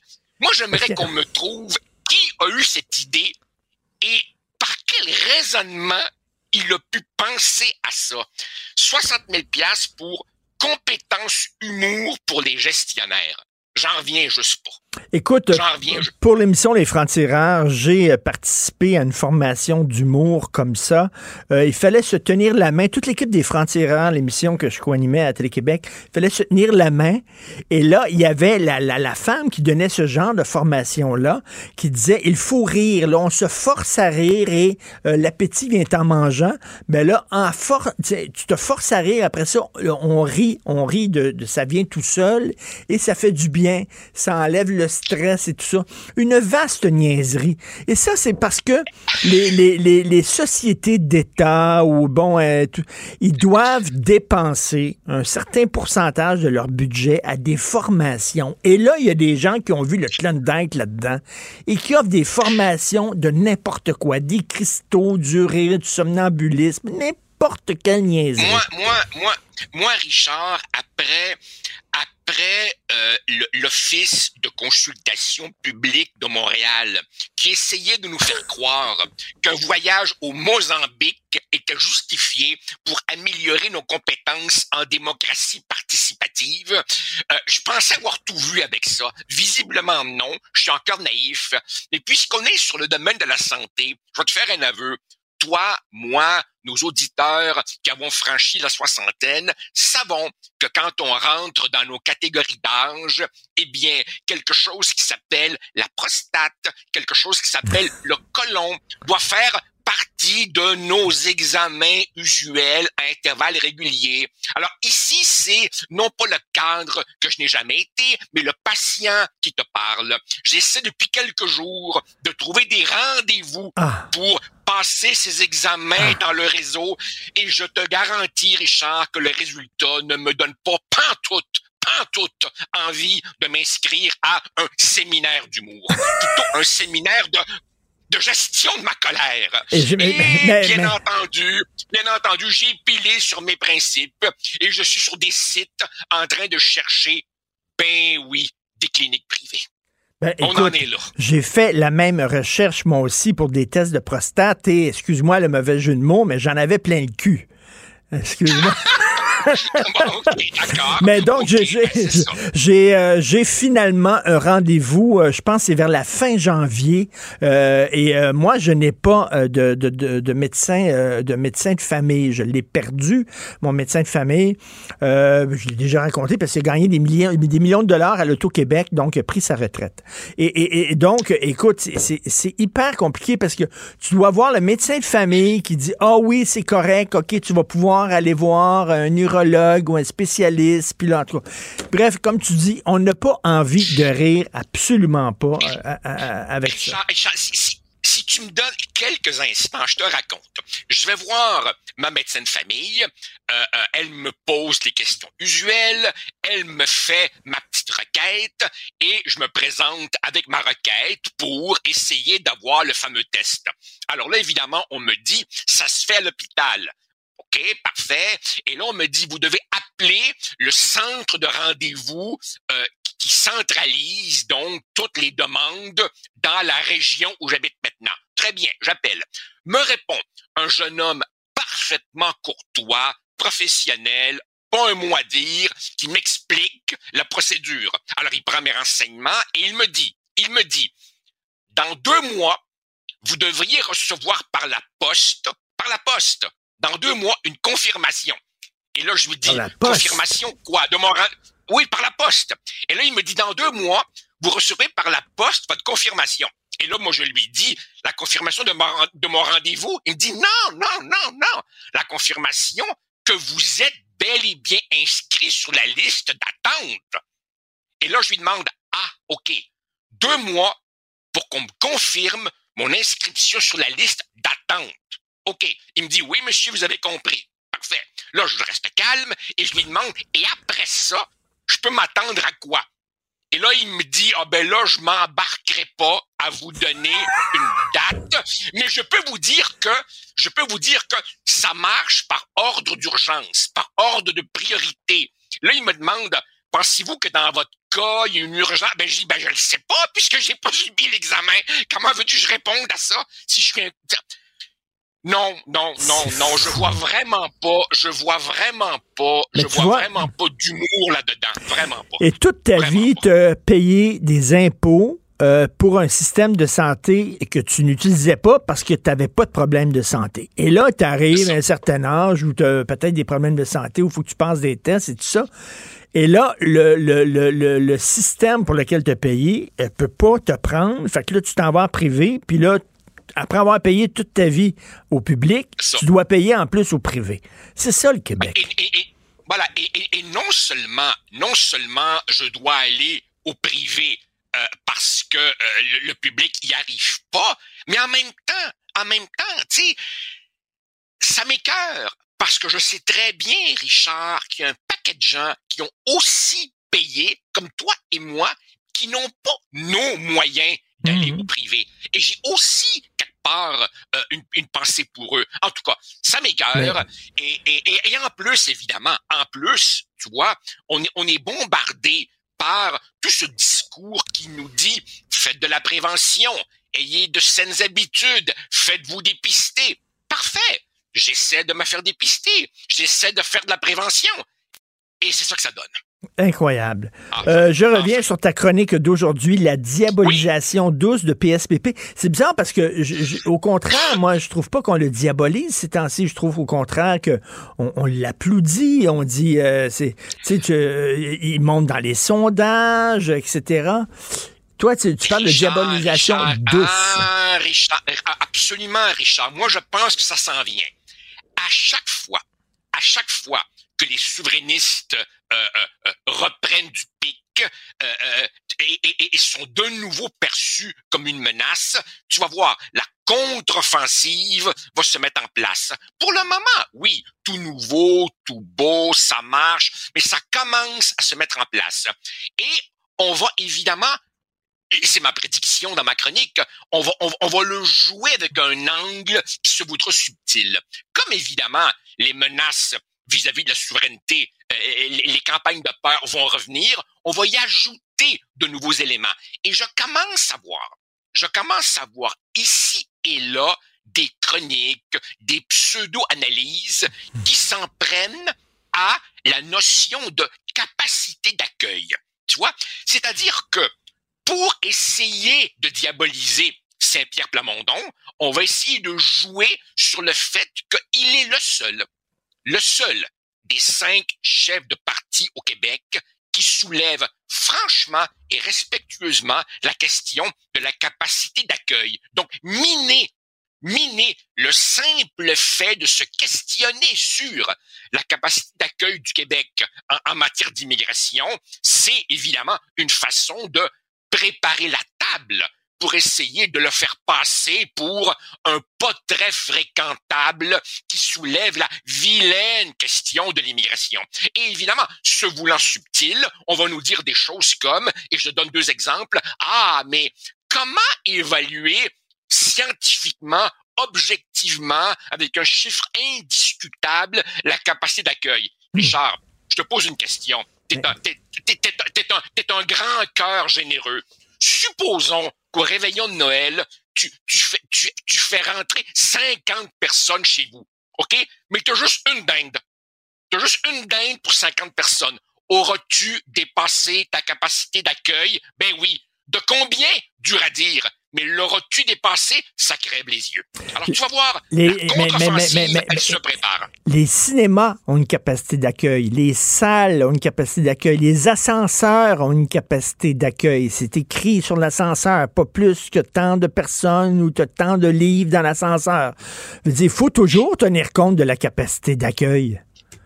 Richard, pour être bien précis, dans ma chronique de ce matin, je fais référence à un, un article absolument délirant, délirant, euh, paru dans le Devoir du 11 novembre. Notre ami Mathieu Bocoté a qualifié cet article de lunaire. Comme souvent, Mathieu est trop gentil. C'était pas lunaire, c'était un véritable torchon. C'est un, un, texte de Fabien Leglise.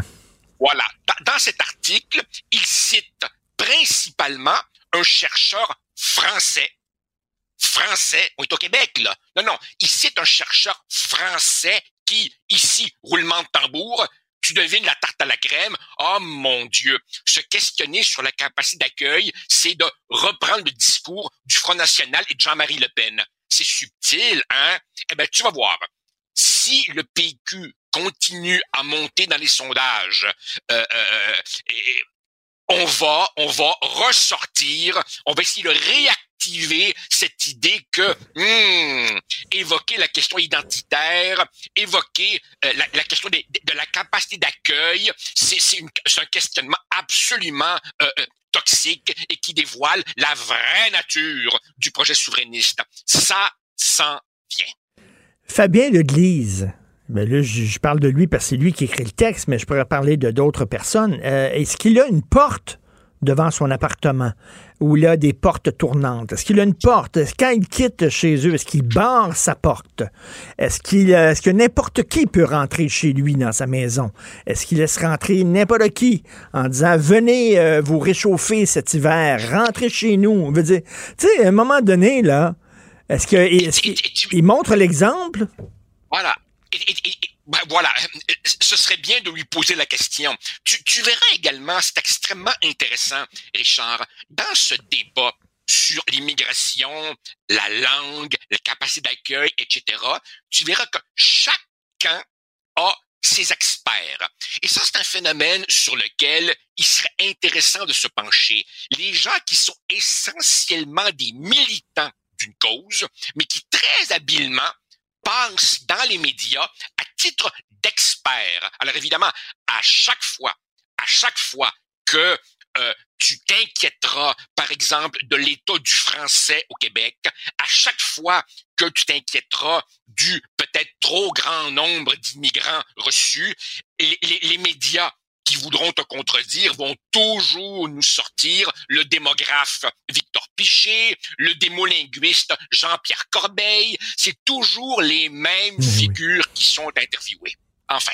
Et en enfin. terminant, euh, un documentaire sur Buffy Sainte-Marie, la fausse autochtone, hein, ça a été révélé par la, la CBC, c'est une fausse autochtone. Toute sa carrière, elle a dit qu'elle était autochtone, c'est totalement faux. Donc, il y a un documentaire sur elle qui vient de remporter un prix.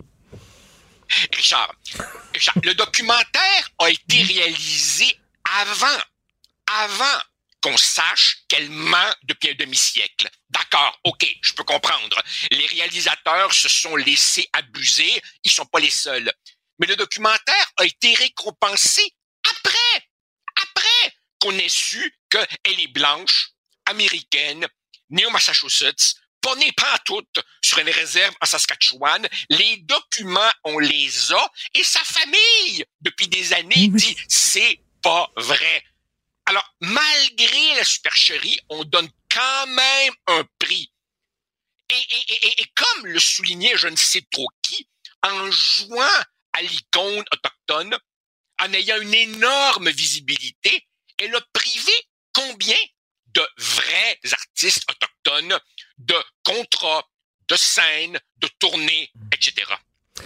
Écoute, l'Autochtone qui est allé chercher euh, l'Oscar du meilleur acteur pour Marlon Brando aux Oscars, elle n'était pas autochtone. L'Autochtone qu'on voyait dans les années 70 dans les pubs environnementales aux États-Unis qui pleurait en regardant la pollution aux États-Unis était italien. Il n'était pas autochtone.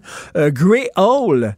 Souviens-toi, Grey Hall, c'est un des personnages euh, fondateurs de la culture canadienne. On disait que c'était pas autochtone pantoute. C'était un blanc.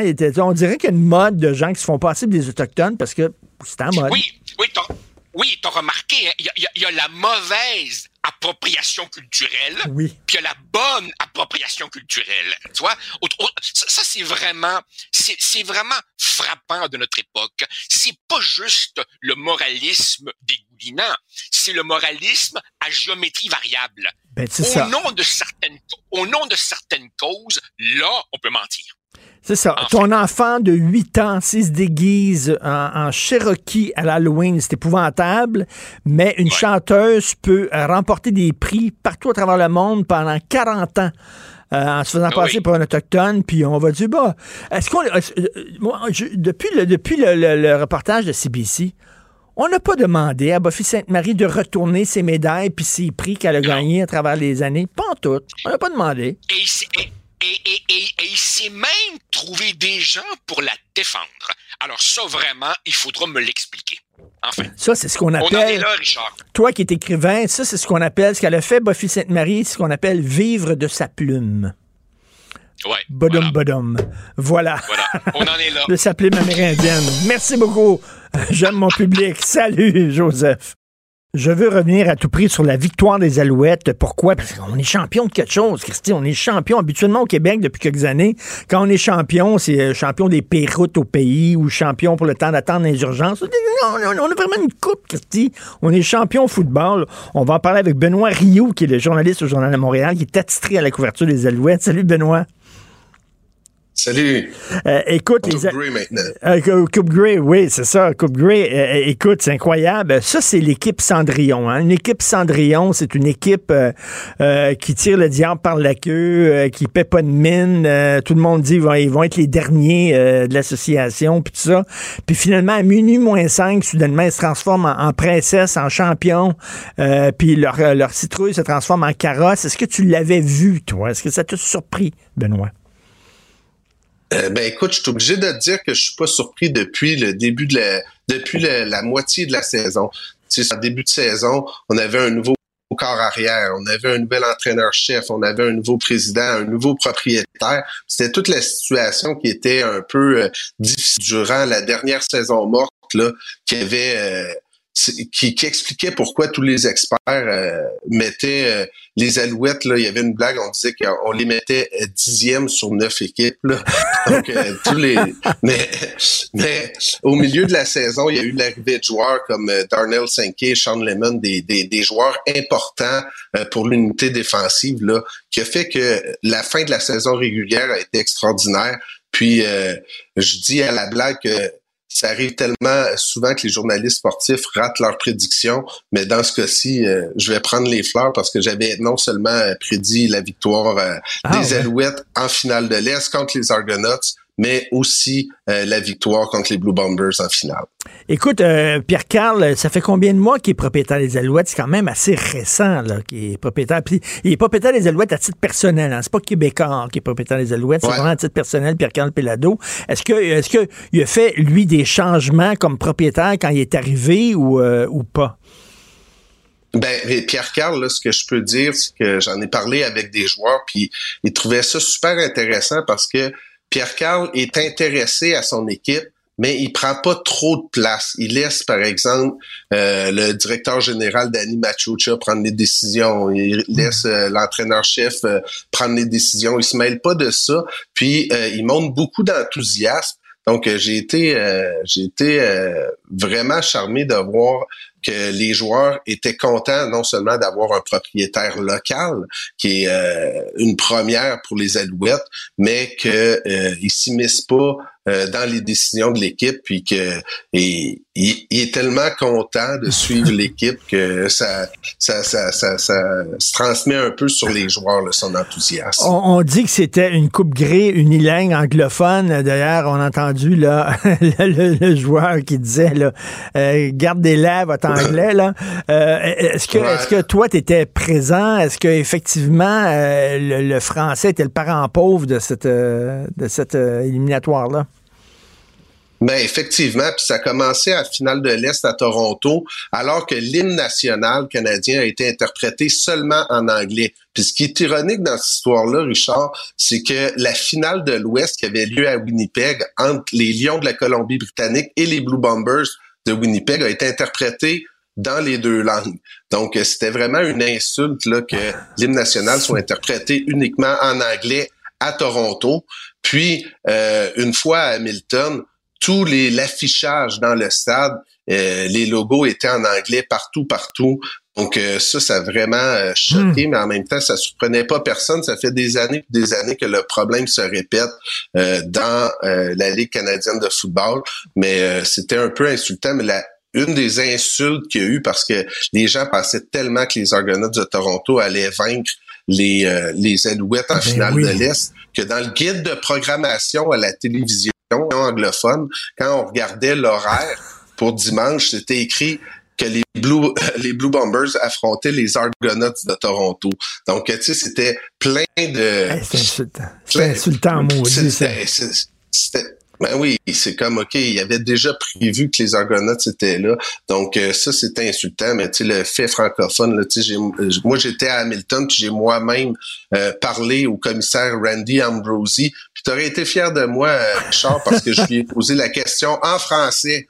là on voyait la sa goutte sur le bord là, tu sais, qui, qui descendait, puis il était là. Je comprends rien de ce que le gars me dit, tu sais. Euh, mais finalement, je l'ai posé ensuite en anglais pour dire comment ça peut arriver l'hymne national seulement en anglais. Puis euh, assurez-nous que euh, l'interprétation de l'hymne national va être bilingue pour la finale de la Coupe Grey, ce qui a été le cas heureusement. Mais tu sais, tout de suite après, quand on, visitait le stade, là, on voyait l'affichage qui n'avait pas été prévu euh, bilingue, parce que peut-être qu'on n'avait pas prévu ben, la présence des Alouettes. Mais encore là, Richard, là, c'est une ligue canadienne. Ben Donc même si la finale avait été les Blue Bombers contre les Argonauts, euh, d'après moi, ça devrait tout le temps être bilingue. Je veux dire, la ligue est canadienne. Puis pour revenir aux joueurs euh, qui dit gardez là votre anglais, Marc-Antoine de quoi Écoute, moi je dis que Marc-Antoine, il s'est levé debout. Oui. Il s'est levé debout pour les Québécois au nom des gagnants, Chagnon, Gagné, euh, ses coéquipiers qui étaient avec lui. Puis il y avait un, petit air de, Maurice Richard là, à travers ça. Oui, c'est vrai. Euh, euh, soyons pas gênés de venir du Québec. Puis tu sais, l'Union, le manque de respect de la Ligue canadienne. Puis euh, Monsieur Ambrosi, évidemment, a sorti le violon puis il a dit qu'il allait avoir des grosses discussions qui allaient avoir lieu là, au terme de la saison pour s'assurer que ça que ce problème-là ne se répète pas. Ben, écoute, euh, t'as bien fait de poser la question. T'as fait comme euh, comme euh, P.O. Zappa devant le boss de Air Canada.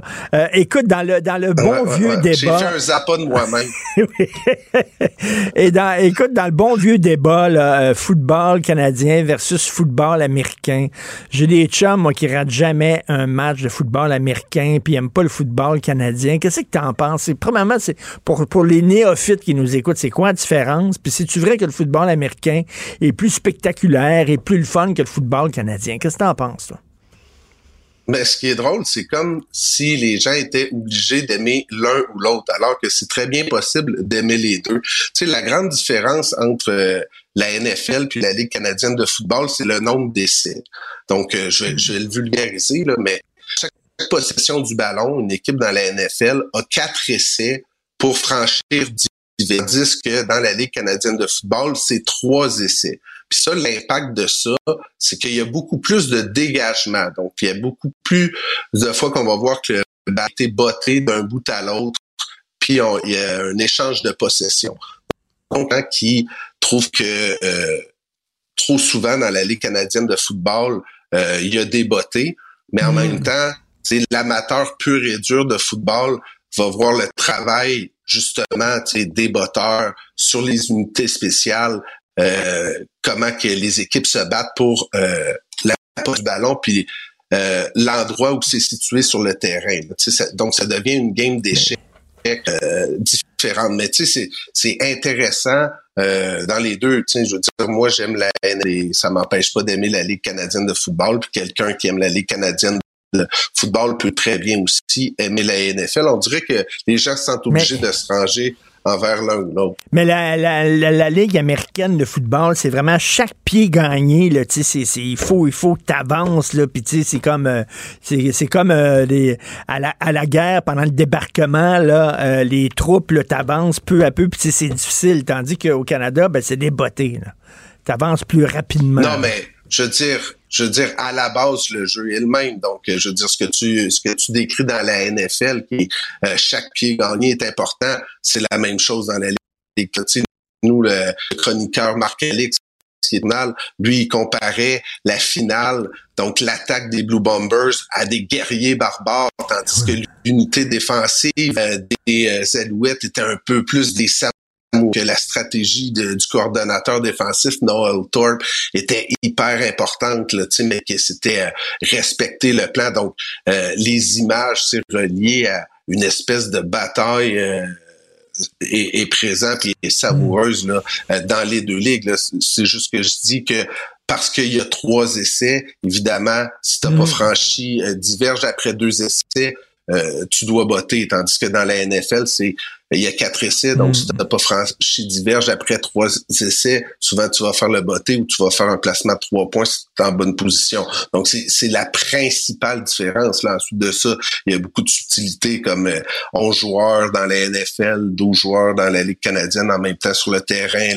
le, terrain est pas de la même dimension, mais tu sais, tout ça, c'est un peu euh, des subtilités. Euh, les receveurs sont en mouvement dans la Ligue canadienne, tandis que tu n'as pas le droit d'avoir les receveurs en mouvement dans la NFL. Puis là, on est rendu dans des un peu plus des, trucs détaillés. Mais c'est-tu la, la, Ligue canadienne qui se démarque ou la Ligue américaine? Tu sais, par exemple, quand je vois des gens conduire en Angleterre, là, qui conduisent pas comme nous autres, ils conduisent à gauche plutôt qu'à droite, je me dis, euh, ben, tu sais, c'est eux autres qui se démarquent de nous autres. Nous autres, on a la règle, puis eux autres conduisent pas correct.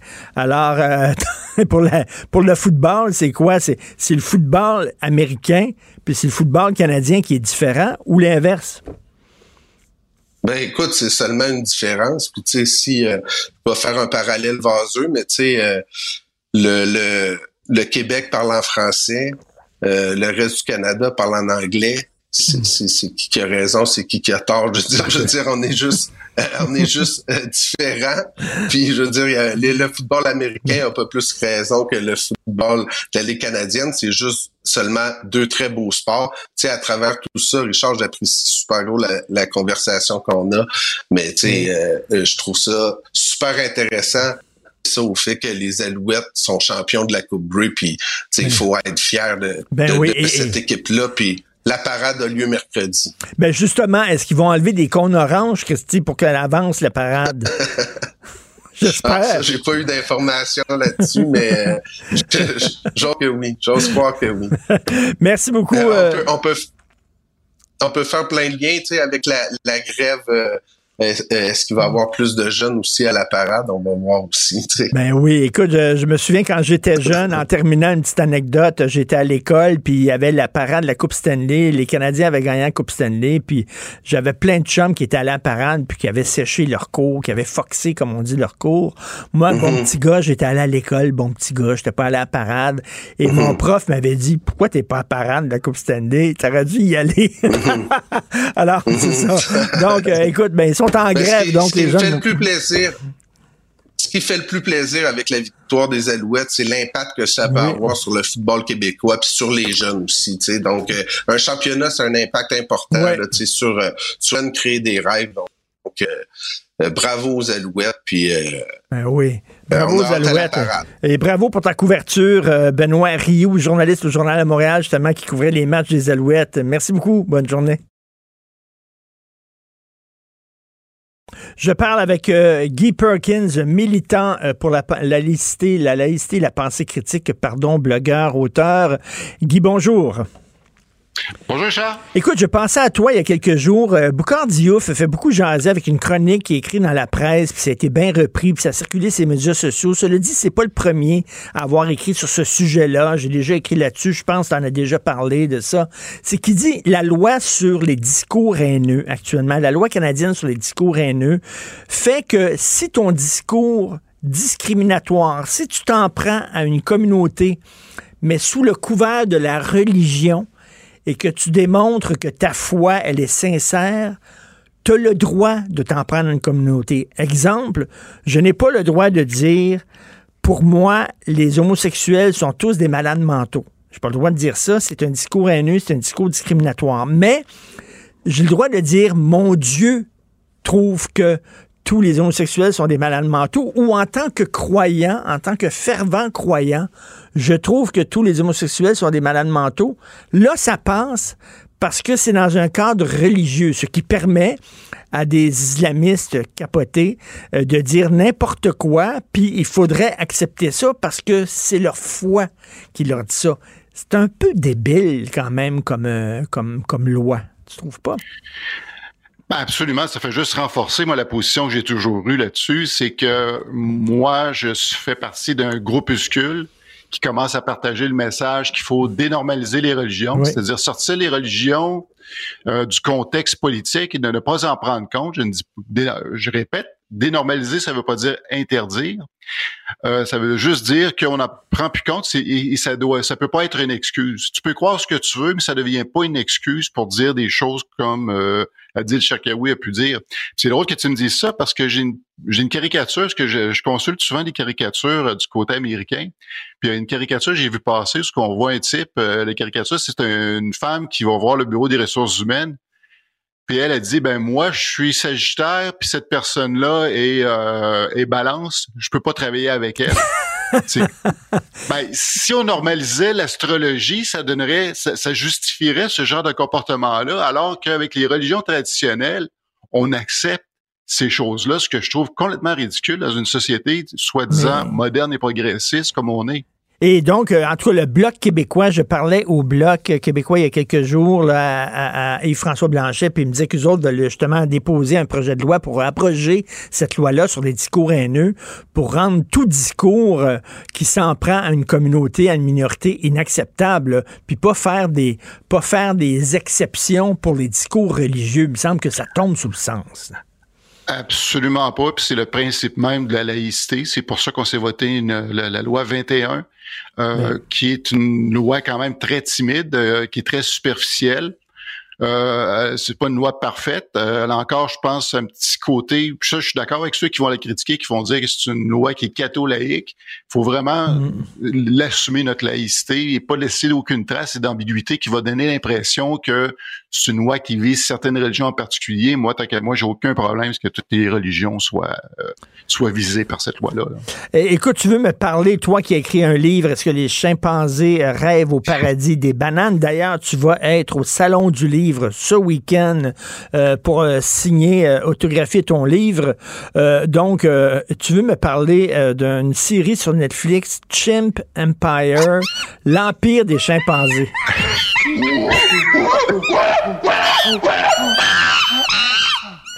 C'est quoi? C'est la planète des singes ou quoi? Non, c'est c'est euh, j'ai de la parenté qui, qui est arrivée ce matin, puis là, ben, j'ai la misère à les contenir. Euh, ben écoute, c'est c'est le geek en moi, c'est le nerd euh, qui, qui, veut faire justement la promotion de cette série-là que j'ai vue sur Netflix. On, on sait que sur Netflix, il y a un paquet de cochonneries, puis on en a parlé euh, dans les derniers mois, entre autres, là, de Ancient Apocalypse, qui était une série complètement ridicule qui, essaie, qui essayait de faire croire là, que, qu'il y avait des extraterrestres qui étaient venus nous enseigner des choses, puis ainsi de suite. Mais il y a quand même des exceptions. C'est ça, évidemment, Ancient Apocalypse, c'était une série qui était très, qui allait jouer sur les émotions, les croyances des gens. Que ça, ça, ça, ça, a eu un gros succès. Euh, Chimp Empire, c'est beaucoup plus cérébral. C'est sûr que je vais pas dire aux gens qui vont regarder ça, ils vont être emballés parce que c'est ça, ça, a, quatre épisodes, le, rythme est très lent. Mais une série toujours aussi bonne avec l'humeur et aussi l'intention qu'on a pour la regarder, le filtre qu'on se donne. Et moi, ce que j'invite les gens à faire, parce que c'est, c'est faut, faut juste se rappeler que l'Homo sapiens, l'humain, nous, on partage 98% plus de 98% du bagage génétique avec les chimpanzés. Euh, Socrate disait connais-toi toi-même et tu connaîtras l'univers. Moi, je suis entièrement d'accord avec ça. souvent, quand on va dire qu'on se connaît soi-même, ça va être en fonction des acquis, des choses qu'on a apprises, qu'on s'est fait inculquer en bas âge. Puis des fois, on va aller en psychothérapie pour aller découvrir qu'est-ce qui se cache dans nos bas fonds. Enfin, les choses qu'on s'est fait rentrer dans le crâne. Mais il y a aussi de l'inné, c'est-à-dire la, portion de nous là, qui est là, qui est en fonction de l'espèce qu'on est. On est un homo sapiens, on est un primate, on partage euh, on partage un ancêtre commun avec les chimpanzés. Et l'intérêt de regarder cette série-là, aussi lente soit-il, c'est de regarder le comportement de, de, ces, euh, de ces animaux-là, de nos cousins, et on, se reconnaît. Euh, et euh, faut pas penser qu'on voit juste là des, des, singes qui, qui mangent des bananes, parce que bon, ça c'est un, un, stéréotype qui, qui est hérité des, des zoos. Mais c'est, on, voit toutes les similitudes qu'il y a dans les comportements sociaux de l'animal. Donc, euh, il y a des interactions, il y a une structure hiérarchique, euh, il y a des compétitions, il y a de la stratégie machiavélique pour la, guerre du pouvoir. C'est clanique, c'est donc c'est des clans qui vont euh, s'imposer dans un territoire, qui vont être en conflit avec d'autres chimpanzés d'un autre territoire, puis ils vont se battre justement pour leurs limites.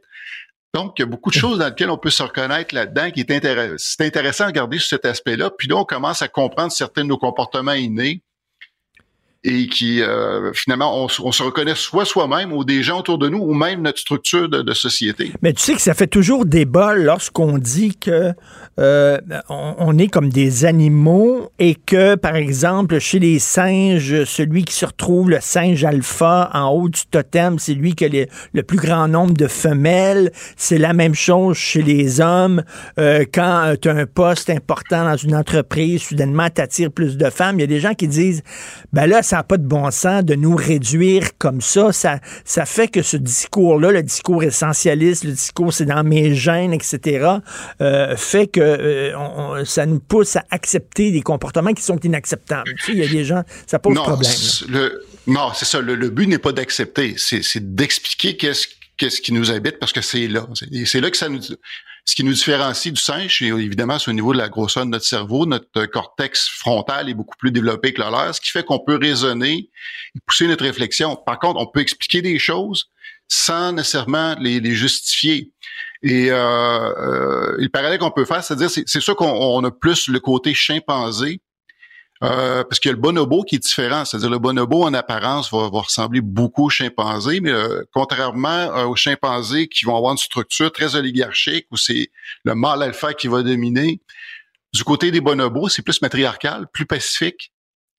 Donc, on dirait que le bonobo représente l'idéal, euh, comment dire, rationnel qu'on qu'on mmh. vise, mais qui est pas nécessairement intégré parce qu'on a plus la nature du, du chimpanzé qui est plus territorial, plus conflictuel. C'est de l'oligarchie.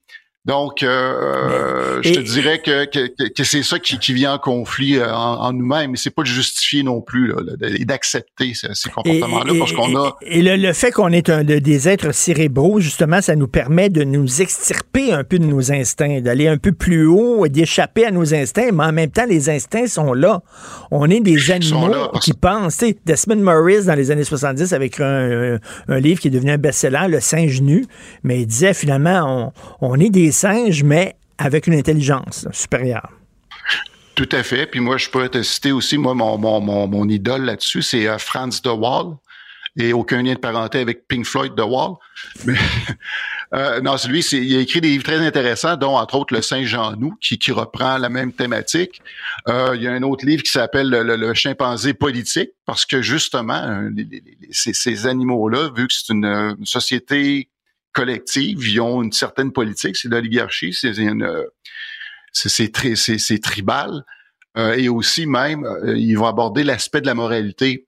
Parce que, euh, évidemment, vu qu'on a développé la pensée, puis développé la pensée, on a l'impression qu'entre autres, on parlait de religion tout à l'heure, que c'est la religion qui est la source de la moralité, alors que c'est complètement faux. À tout le moins, si, je m'en fie aux, observations de Franz de qui lui qui dit que l'aspect de la moralité, c'est intrinsèque encore dans notre nature, La religion va juste servir peut-être d'outil de promotion, mais la moralité comme telle, on l'a parce que pourquoi? Parce qu'on est un, un, animal social et on a tout intérêt à collaborer et avoir de l'empathie pour son prochain pour pouvoir survivre. Mais c'est ça. Donc, c'est tout ça. Donc, il y, a de l'égoïsme derrière la moralité parce que ça nous sert et ça sert nos proches et ça sert ah notre clan aussi. Là. Euh, donc, ça s'appelle The Chimp Empire, donc l'Empire des chimpanzés et c'est sur Netflix et tu vas être bien sûr au Salon du Livre euh, ce week-end. Merci Guy. Venez me voir, je mords pas. salut Guy Perkins, salut. Joignez-vous à la discussion. Appelez ou textez le 187 Cube Radio 1877 827 2346. Votre anglais, gardez-la. Gardez-la, disait euh, Marc-André Defoy, Marc-François Defoy, euh, en tout cas Marc-André Defoy, je pense. Oui, des alouettes. De quoi? Donc, de quoi? Donc, de, de, quoi il parlait? Il parlait de la défense de la langue française. On va parler avec Mathieu Bocoté qui est avec nous. Salut Mathieu. Bonjour, ça va? Très bien. Écoute, le cri du cœur, euh, je parlais tantôt euh, à un journaliste sportif du Journal de Montréal, puis il dit ça me rappelait le cri du cœur de ce joueur des Alouettes.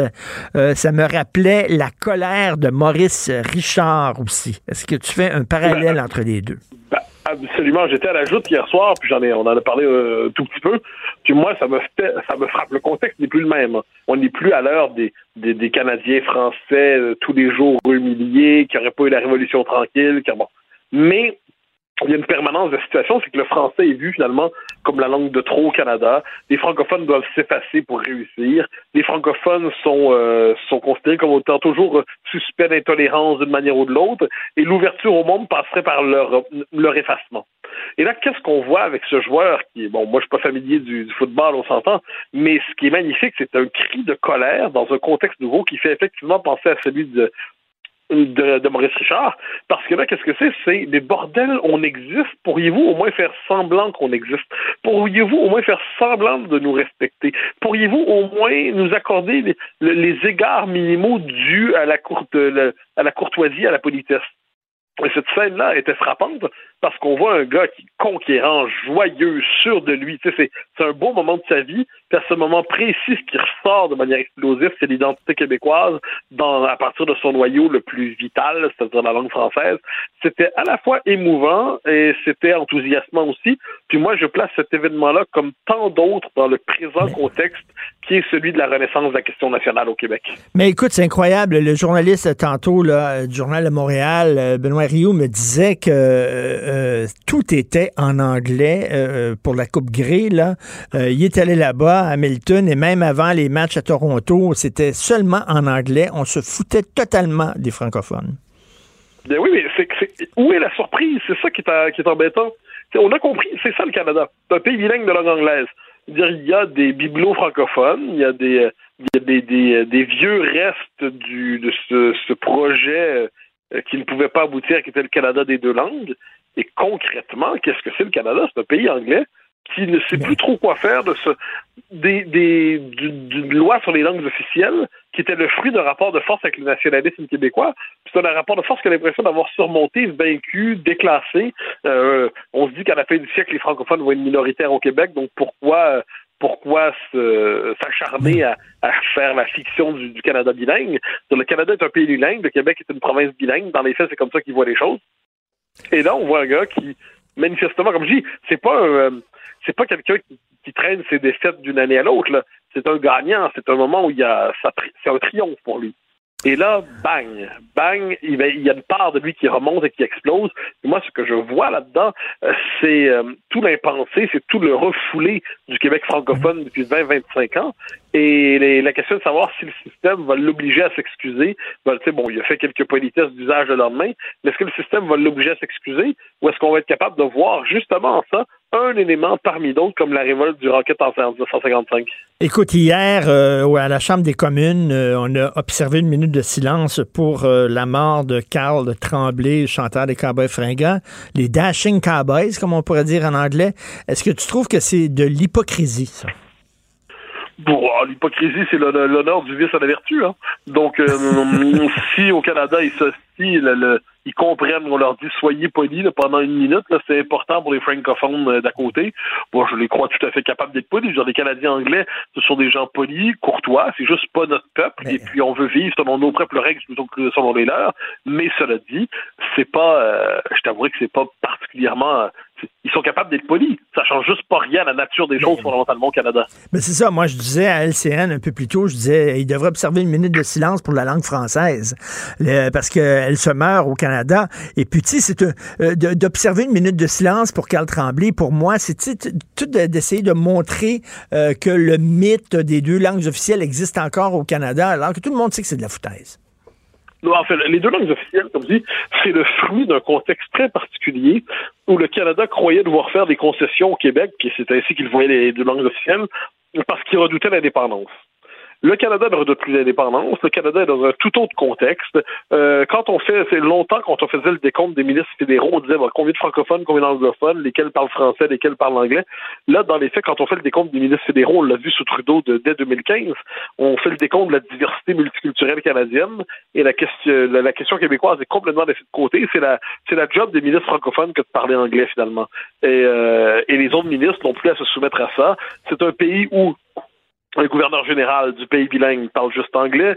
C'est un pays où, dans la plupart des, des, des, aéroports du pays, le français n'existe plus.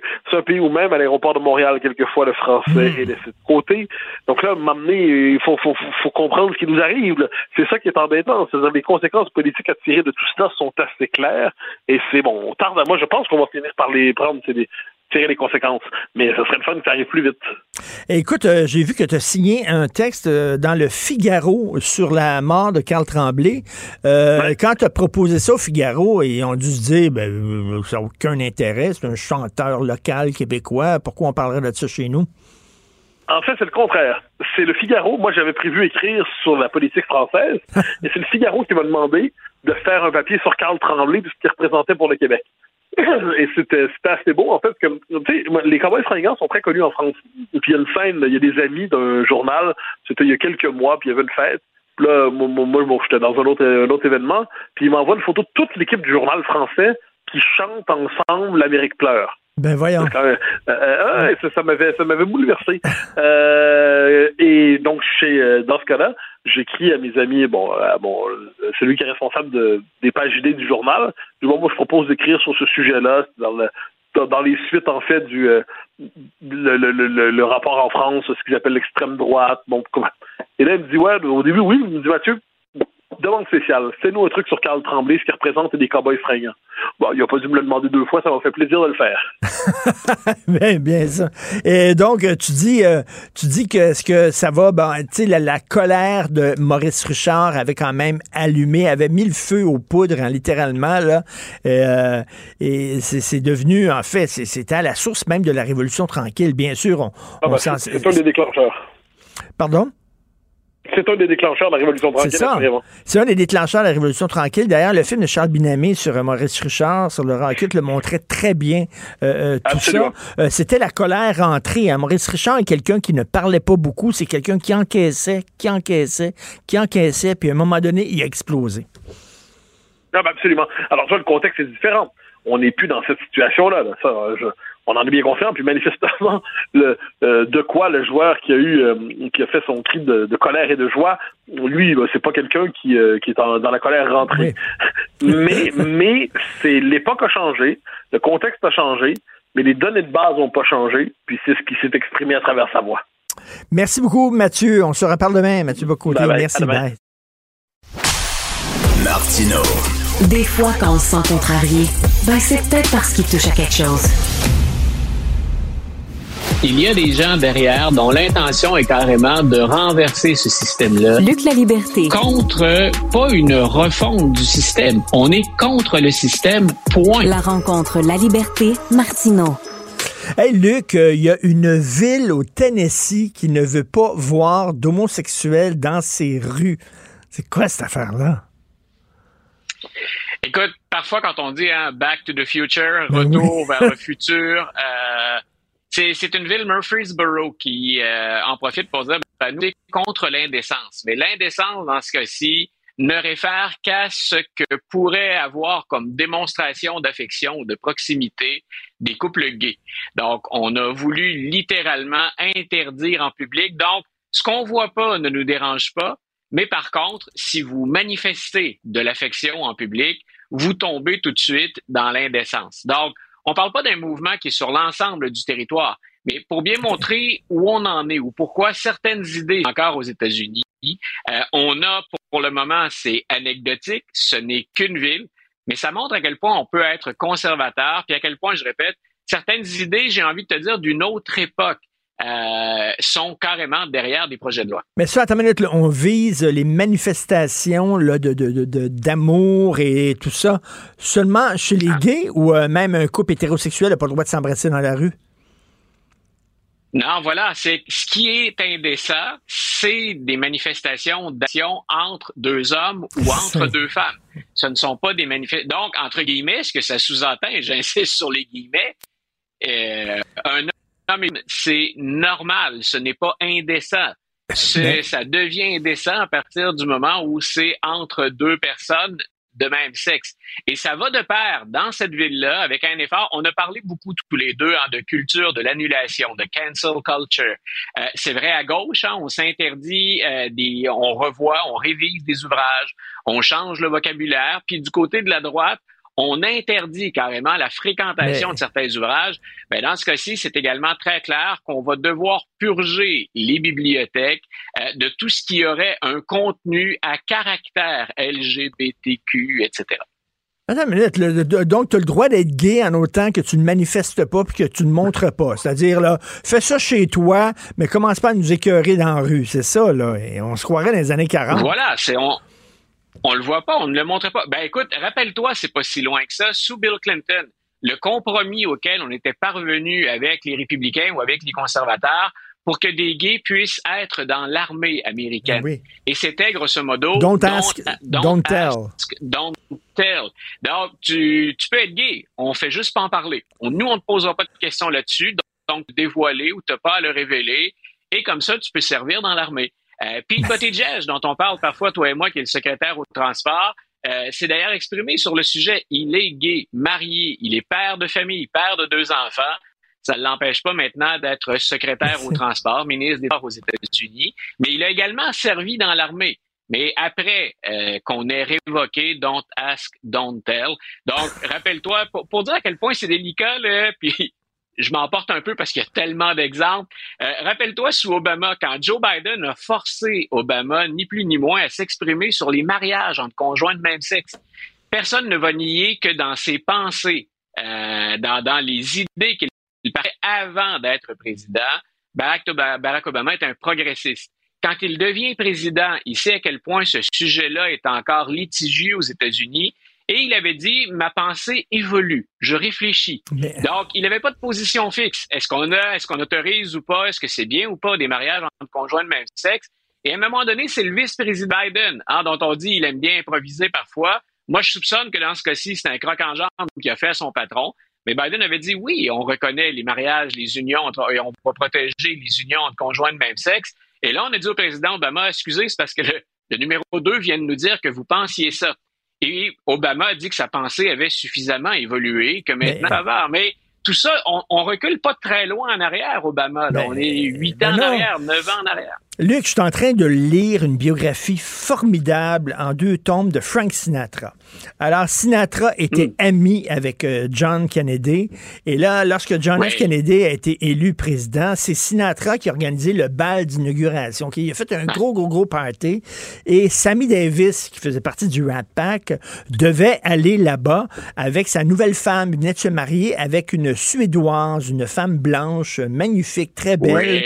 Et euh, écoute, l'équipe de John F. Kennedy, et là, Sammy était content, il était content d'être là. L'équipe de John F. Kennedy, démocrate, a appelé Sammy Davis en disant Pointe-toi pas avec ta femme blanche. On veut pas voir un couple interracial. Et là, on parle de, John F. Kennedy, là. Incroyable. On parle d'une on parle d'une figure progressiste, mais, écoute, ils sont euh, même au sein d'un même groupe, c'est tellement paradoxal aux, États-Unis. Tu me rappelles Kennedy, puis tu, me rappelles une anecdote aussi sur la vie personnelle de John F. Kennedy. Euh, si tu te souviens, c'est Pierre Salinger qui, à l'époque, est le porte-parole à la Maison-Blanche. Et on interroge Pierre Salinger sur les fréquentations multiples, nombreuses, que la presse, d'ailleurs, couvre à l'époque. On, ne touche pas à ça. Mais là, on dit, écoutez, euh, on, on, nous rapporte un paquet de rumeurs à la Maison-Blanche aussi. Et, essaie d'imaginer un porte-parole, n'importe lequel, sauf peut-être Donald Trump. Tu est-ce que, monsieur, qu'est-ce que vous validez ça sur, euh, sur le président Kennedy? Puis Pierre Salinger répond, écoutez, il travaille 18 heures par jour, le président Kennedy, quand c'est pas plus. Ce qu'il fait dans le peu de temps qui lui reste, ça ne nous regarde pas. Puis s'il peut s'amuser se détendre un peu, allons-y. Donc, c'est le porte-parole la Maison-Blanche qui dit, grosso modo, pour montrer en, en termes de mœurs acceptables ou pas, c'est comme, mêlez-vous pas de ça, peut-être. Peut-être oui. que c'est vrai, mais concentrez-vous sur le 18 heures où il travaille pour la nation. Donc, Écoute, euh, tu je... vois, dans, dans la même présidence, d'une forme de progressisme, si tu veux, où on s'oppose au puritanisme. En même temps, on dit euh, à un membre du Rat Pack célèbre puis adulé dans une bonne partie des États-Unis, mariage interracial, peut-être pas une bonne idée de faire ben ça pour le bal d'investiture du président. Je fais une parenthèse là, sur la biographie de, ouais. de, de Frank Sinatra. Le, le, le, majordome de Frank Sinatra, ben, John F. Kennedy était chez Frank Sinatra et son majordome demande à, à John F. Kennedy euh, qu'est-ce que vous voulez faire, vous, tu sais, avec le pays? Qu'est-ce que vous voulez faire quand vous allez devenir président? Et John F. Kennedy a répondu, je veux baiser le plus de femmes possible. Écoute, il s'avère qu'il ne parlait, il ne parlait que de cul tout le temps, tout le temps, tout le temps. Bref, je ferme la parenthèse. Ce qui m'amène ben, à... Écoute, euh, juste, juste, juste avant de la fermer, oui. ça a même complexé. Et là, écoute, on est dans l'histoire mélange de potins et de politique plus sérieuse, mais ça a même intimidé Lincoln, qui lui aussi, et là on parle de deux démocrates, se promenant à la Maison-Blanche, allant à la salle de bain et dévoilant finalement son organe reproducteur devant ses agents de sécurité, devant des membres de l'administration pour dire finalement, ah, il avait d'ailleurs un surnom que j'ai oublié, mais il disait, regarde, et c'est plus gros que Kennedy, puis c'est plus actif que Kennedy. Donc, on ferme la parenthèse, mais euh, histoire potin et politique. ben, OK, on va être encore dans les potins et politiques. Ça a l'air que Trump, Trump est en parfaite santé. Hein? Ah non, non, non, non. Il est mieux que ça. Il est dans une santé exceptionnelle, Richard. C'est, pour dire à quel point, écoute, je suis sincèrement et personnellement un peu là, 8 ans, de, de ce jeu-là qu'on reproduit continuellement. C'est-à-dire que Trump ne peut pas se contenter d'avoir un bilan de santé positif. Toi et moi, on va aller chez le médecin, notre médecin dit, écoute, c'est parfait, surveillez telle chose, surveillez telle chose. Pour le reste, pour un homme de votre âge, vous êtes en bonne santé. La plupart des gens seraient contentés de ça. C'est ce qu'on a dit d'ailleurs de Joe Biden dans un bulletin de santé qui était beaucoup plus détaillé que celui de M. Trump. On a dit, écoutez, pour un homme de 80, M. Biden a ceci, ceci, ceci. Euh, mais grosso modo, il est tout à fait apte à accomplir son, son mandat et à effectuer ses tâches. Mais on a beaucoup d'arguments puis on a beaucoup de détails qui nous montrent il a 80 puis il l'affiche. Ça paraît dans son bilan de santé. Du côté de M. Trump, rien non seulement est-il en excellente santé, mais ses facultés cognitives, puis là, c'est la flèche qu'on décoche vers Joe Biden, sont exceptionnelles. Exceptionnelles. Exceptionnelles. Est-ce qu'un médecin qui ne présente qu'un court biais, là, on n'a rien d'autre, il n'y a, a, pas de test. Pour Biden, on peut même avoir des résultats d'examens médicaux. Donc, pour Trump, il n'y a rien, sauf euh, il a perdu du poids, il va beaucoup mieux, il est en forme, et ses tests cognitifs, surtout, sont exceptionnel. Donc, c'est toujours la, la, la, surenchère là-dedans. Puis, écoute, si ça sent pas la commande politique ou si ça sent pas le petit jeu politique derrière ça, c'est c'est pas juste il a toutes ses facultés, ça va bien. Non, non.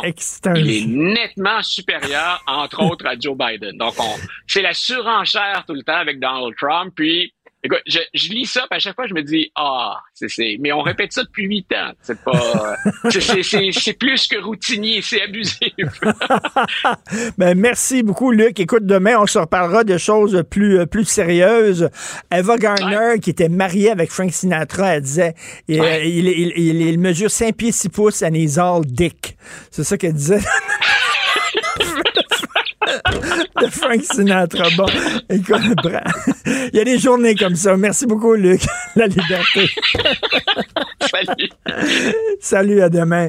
Alors, c'est tout le temps qu'il me reste. Merci beaucoup à la formidable équipe Maximile Sayer à la recherche. Merci beaucoup, Marianne Bessette aussi.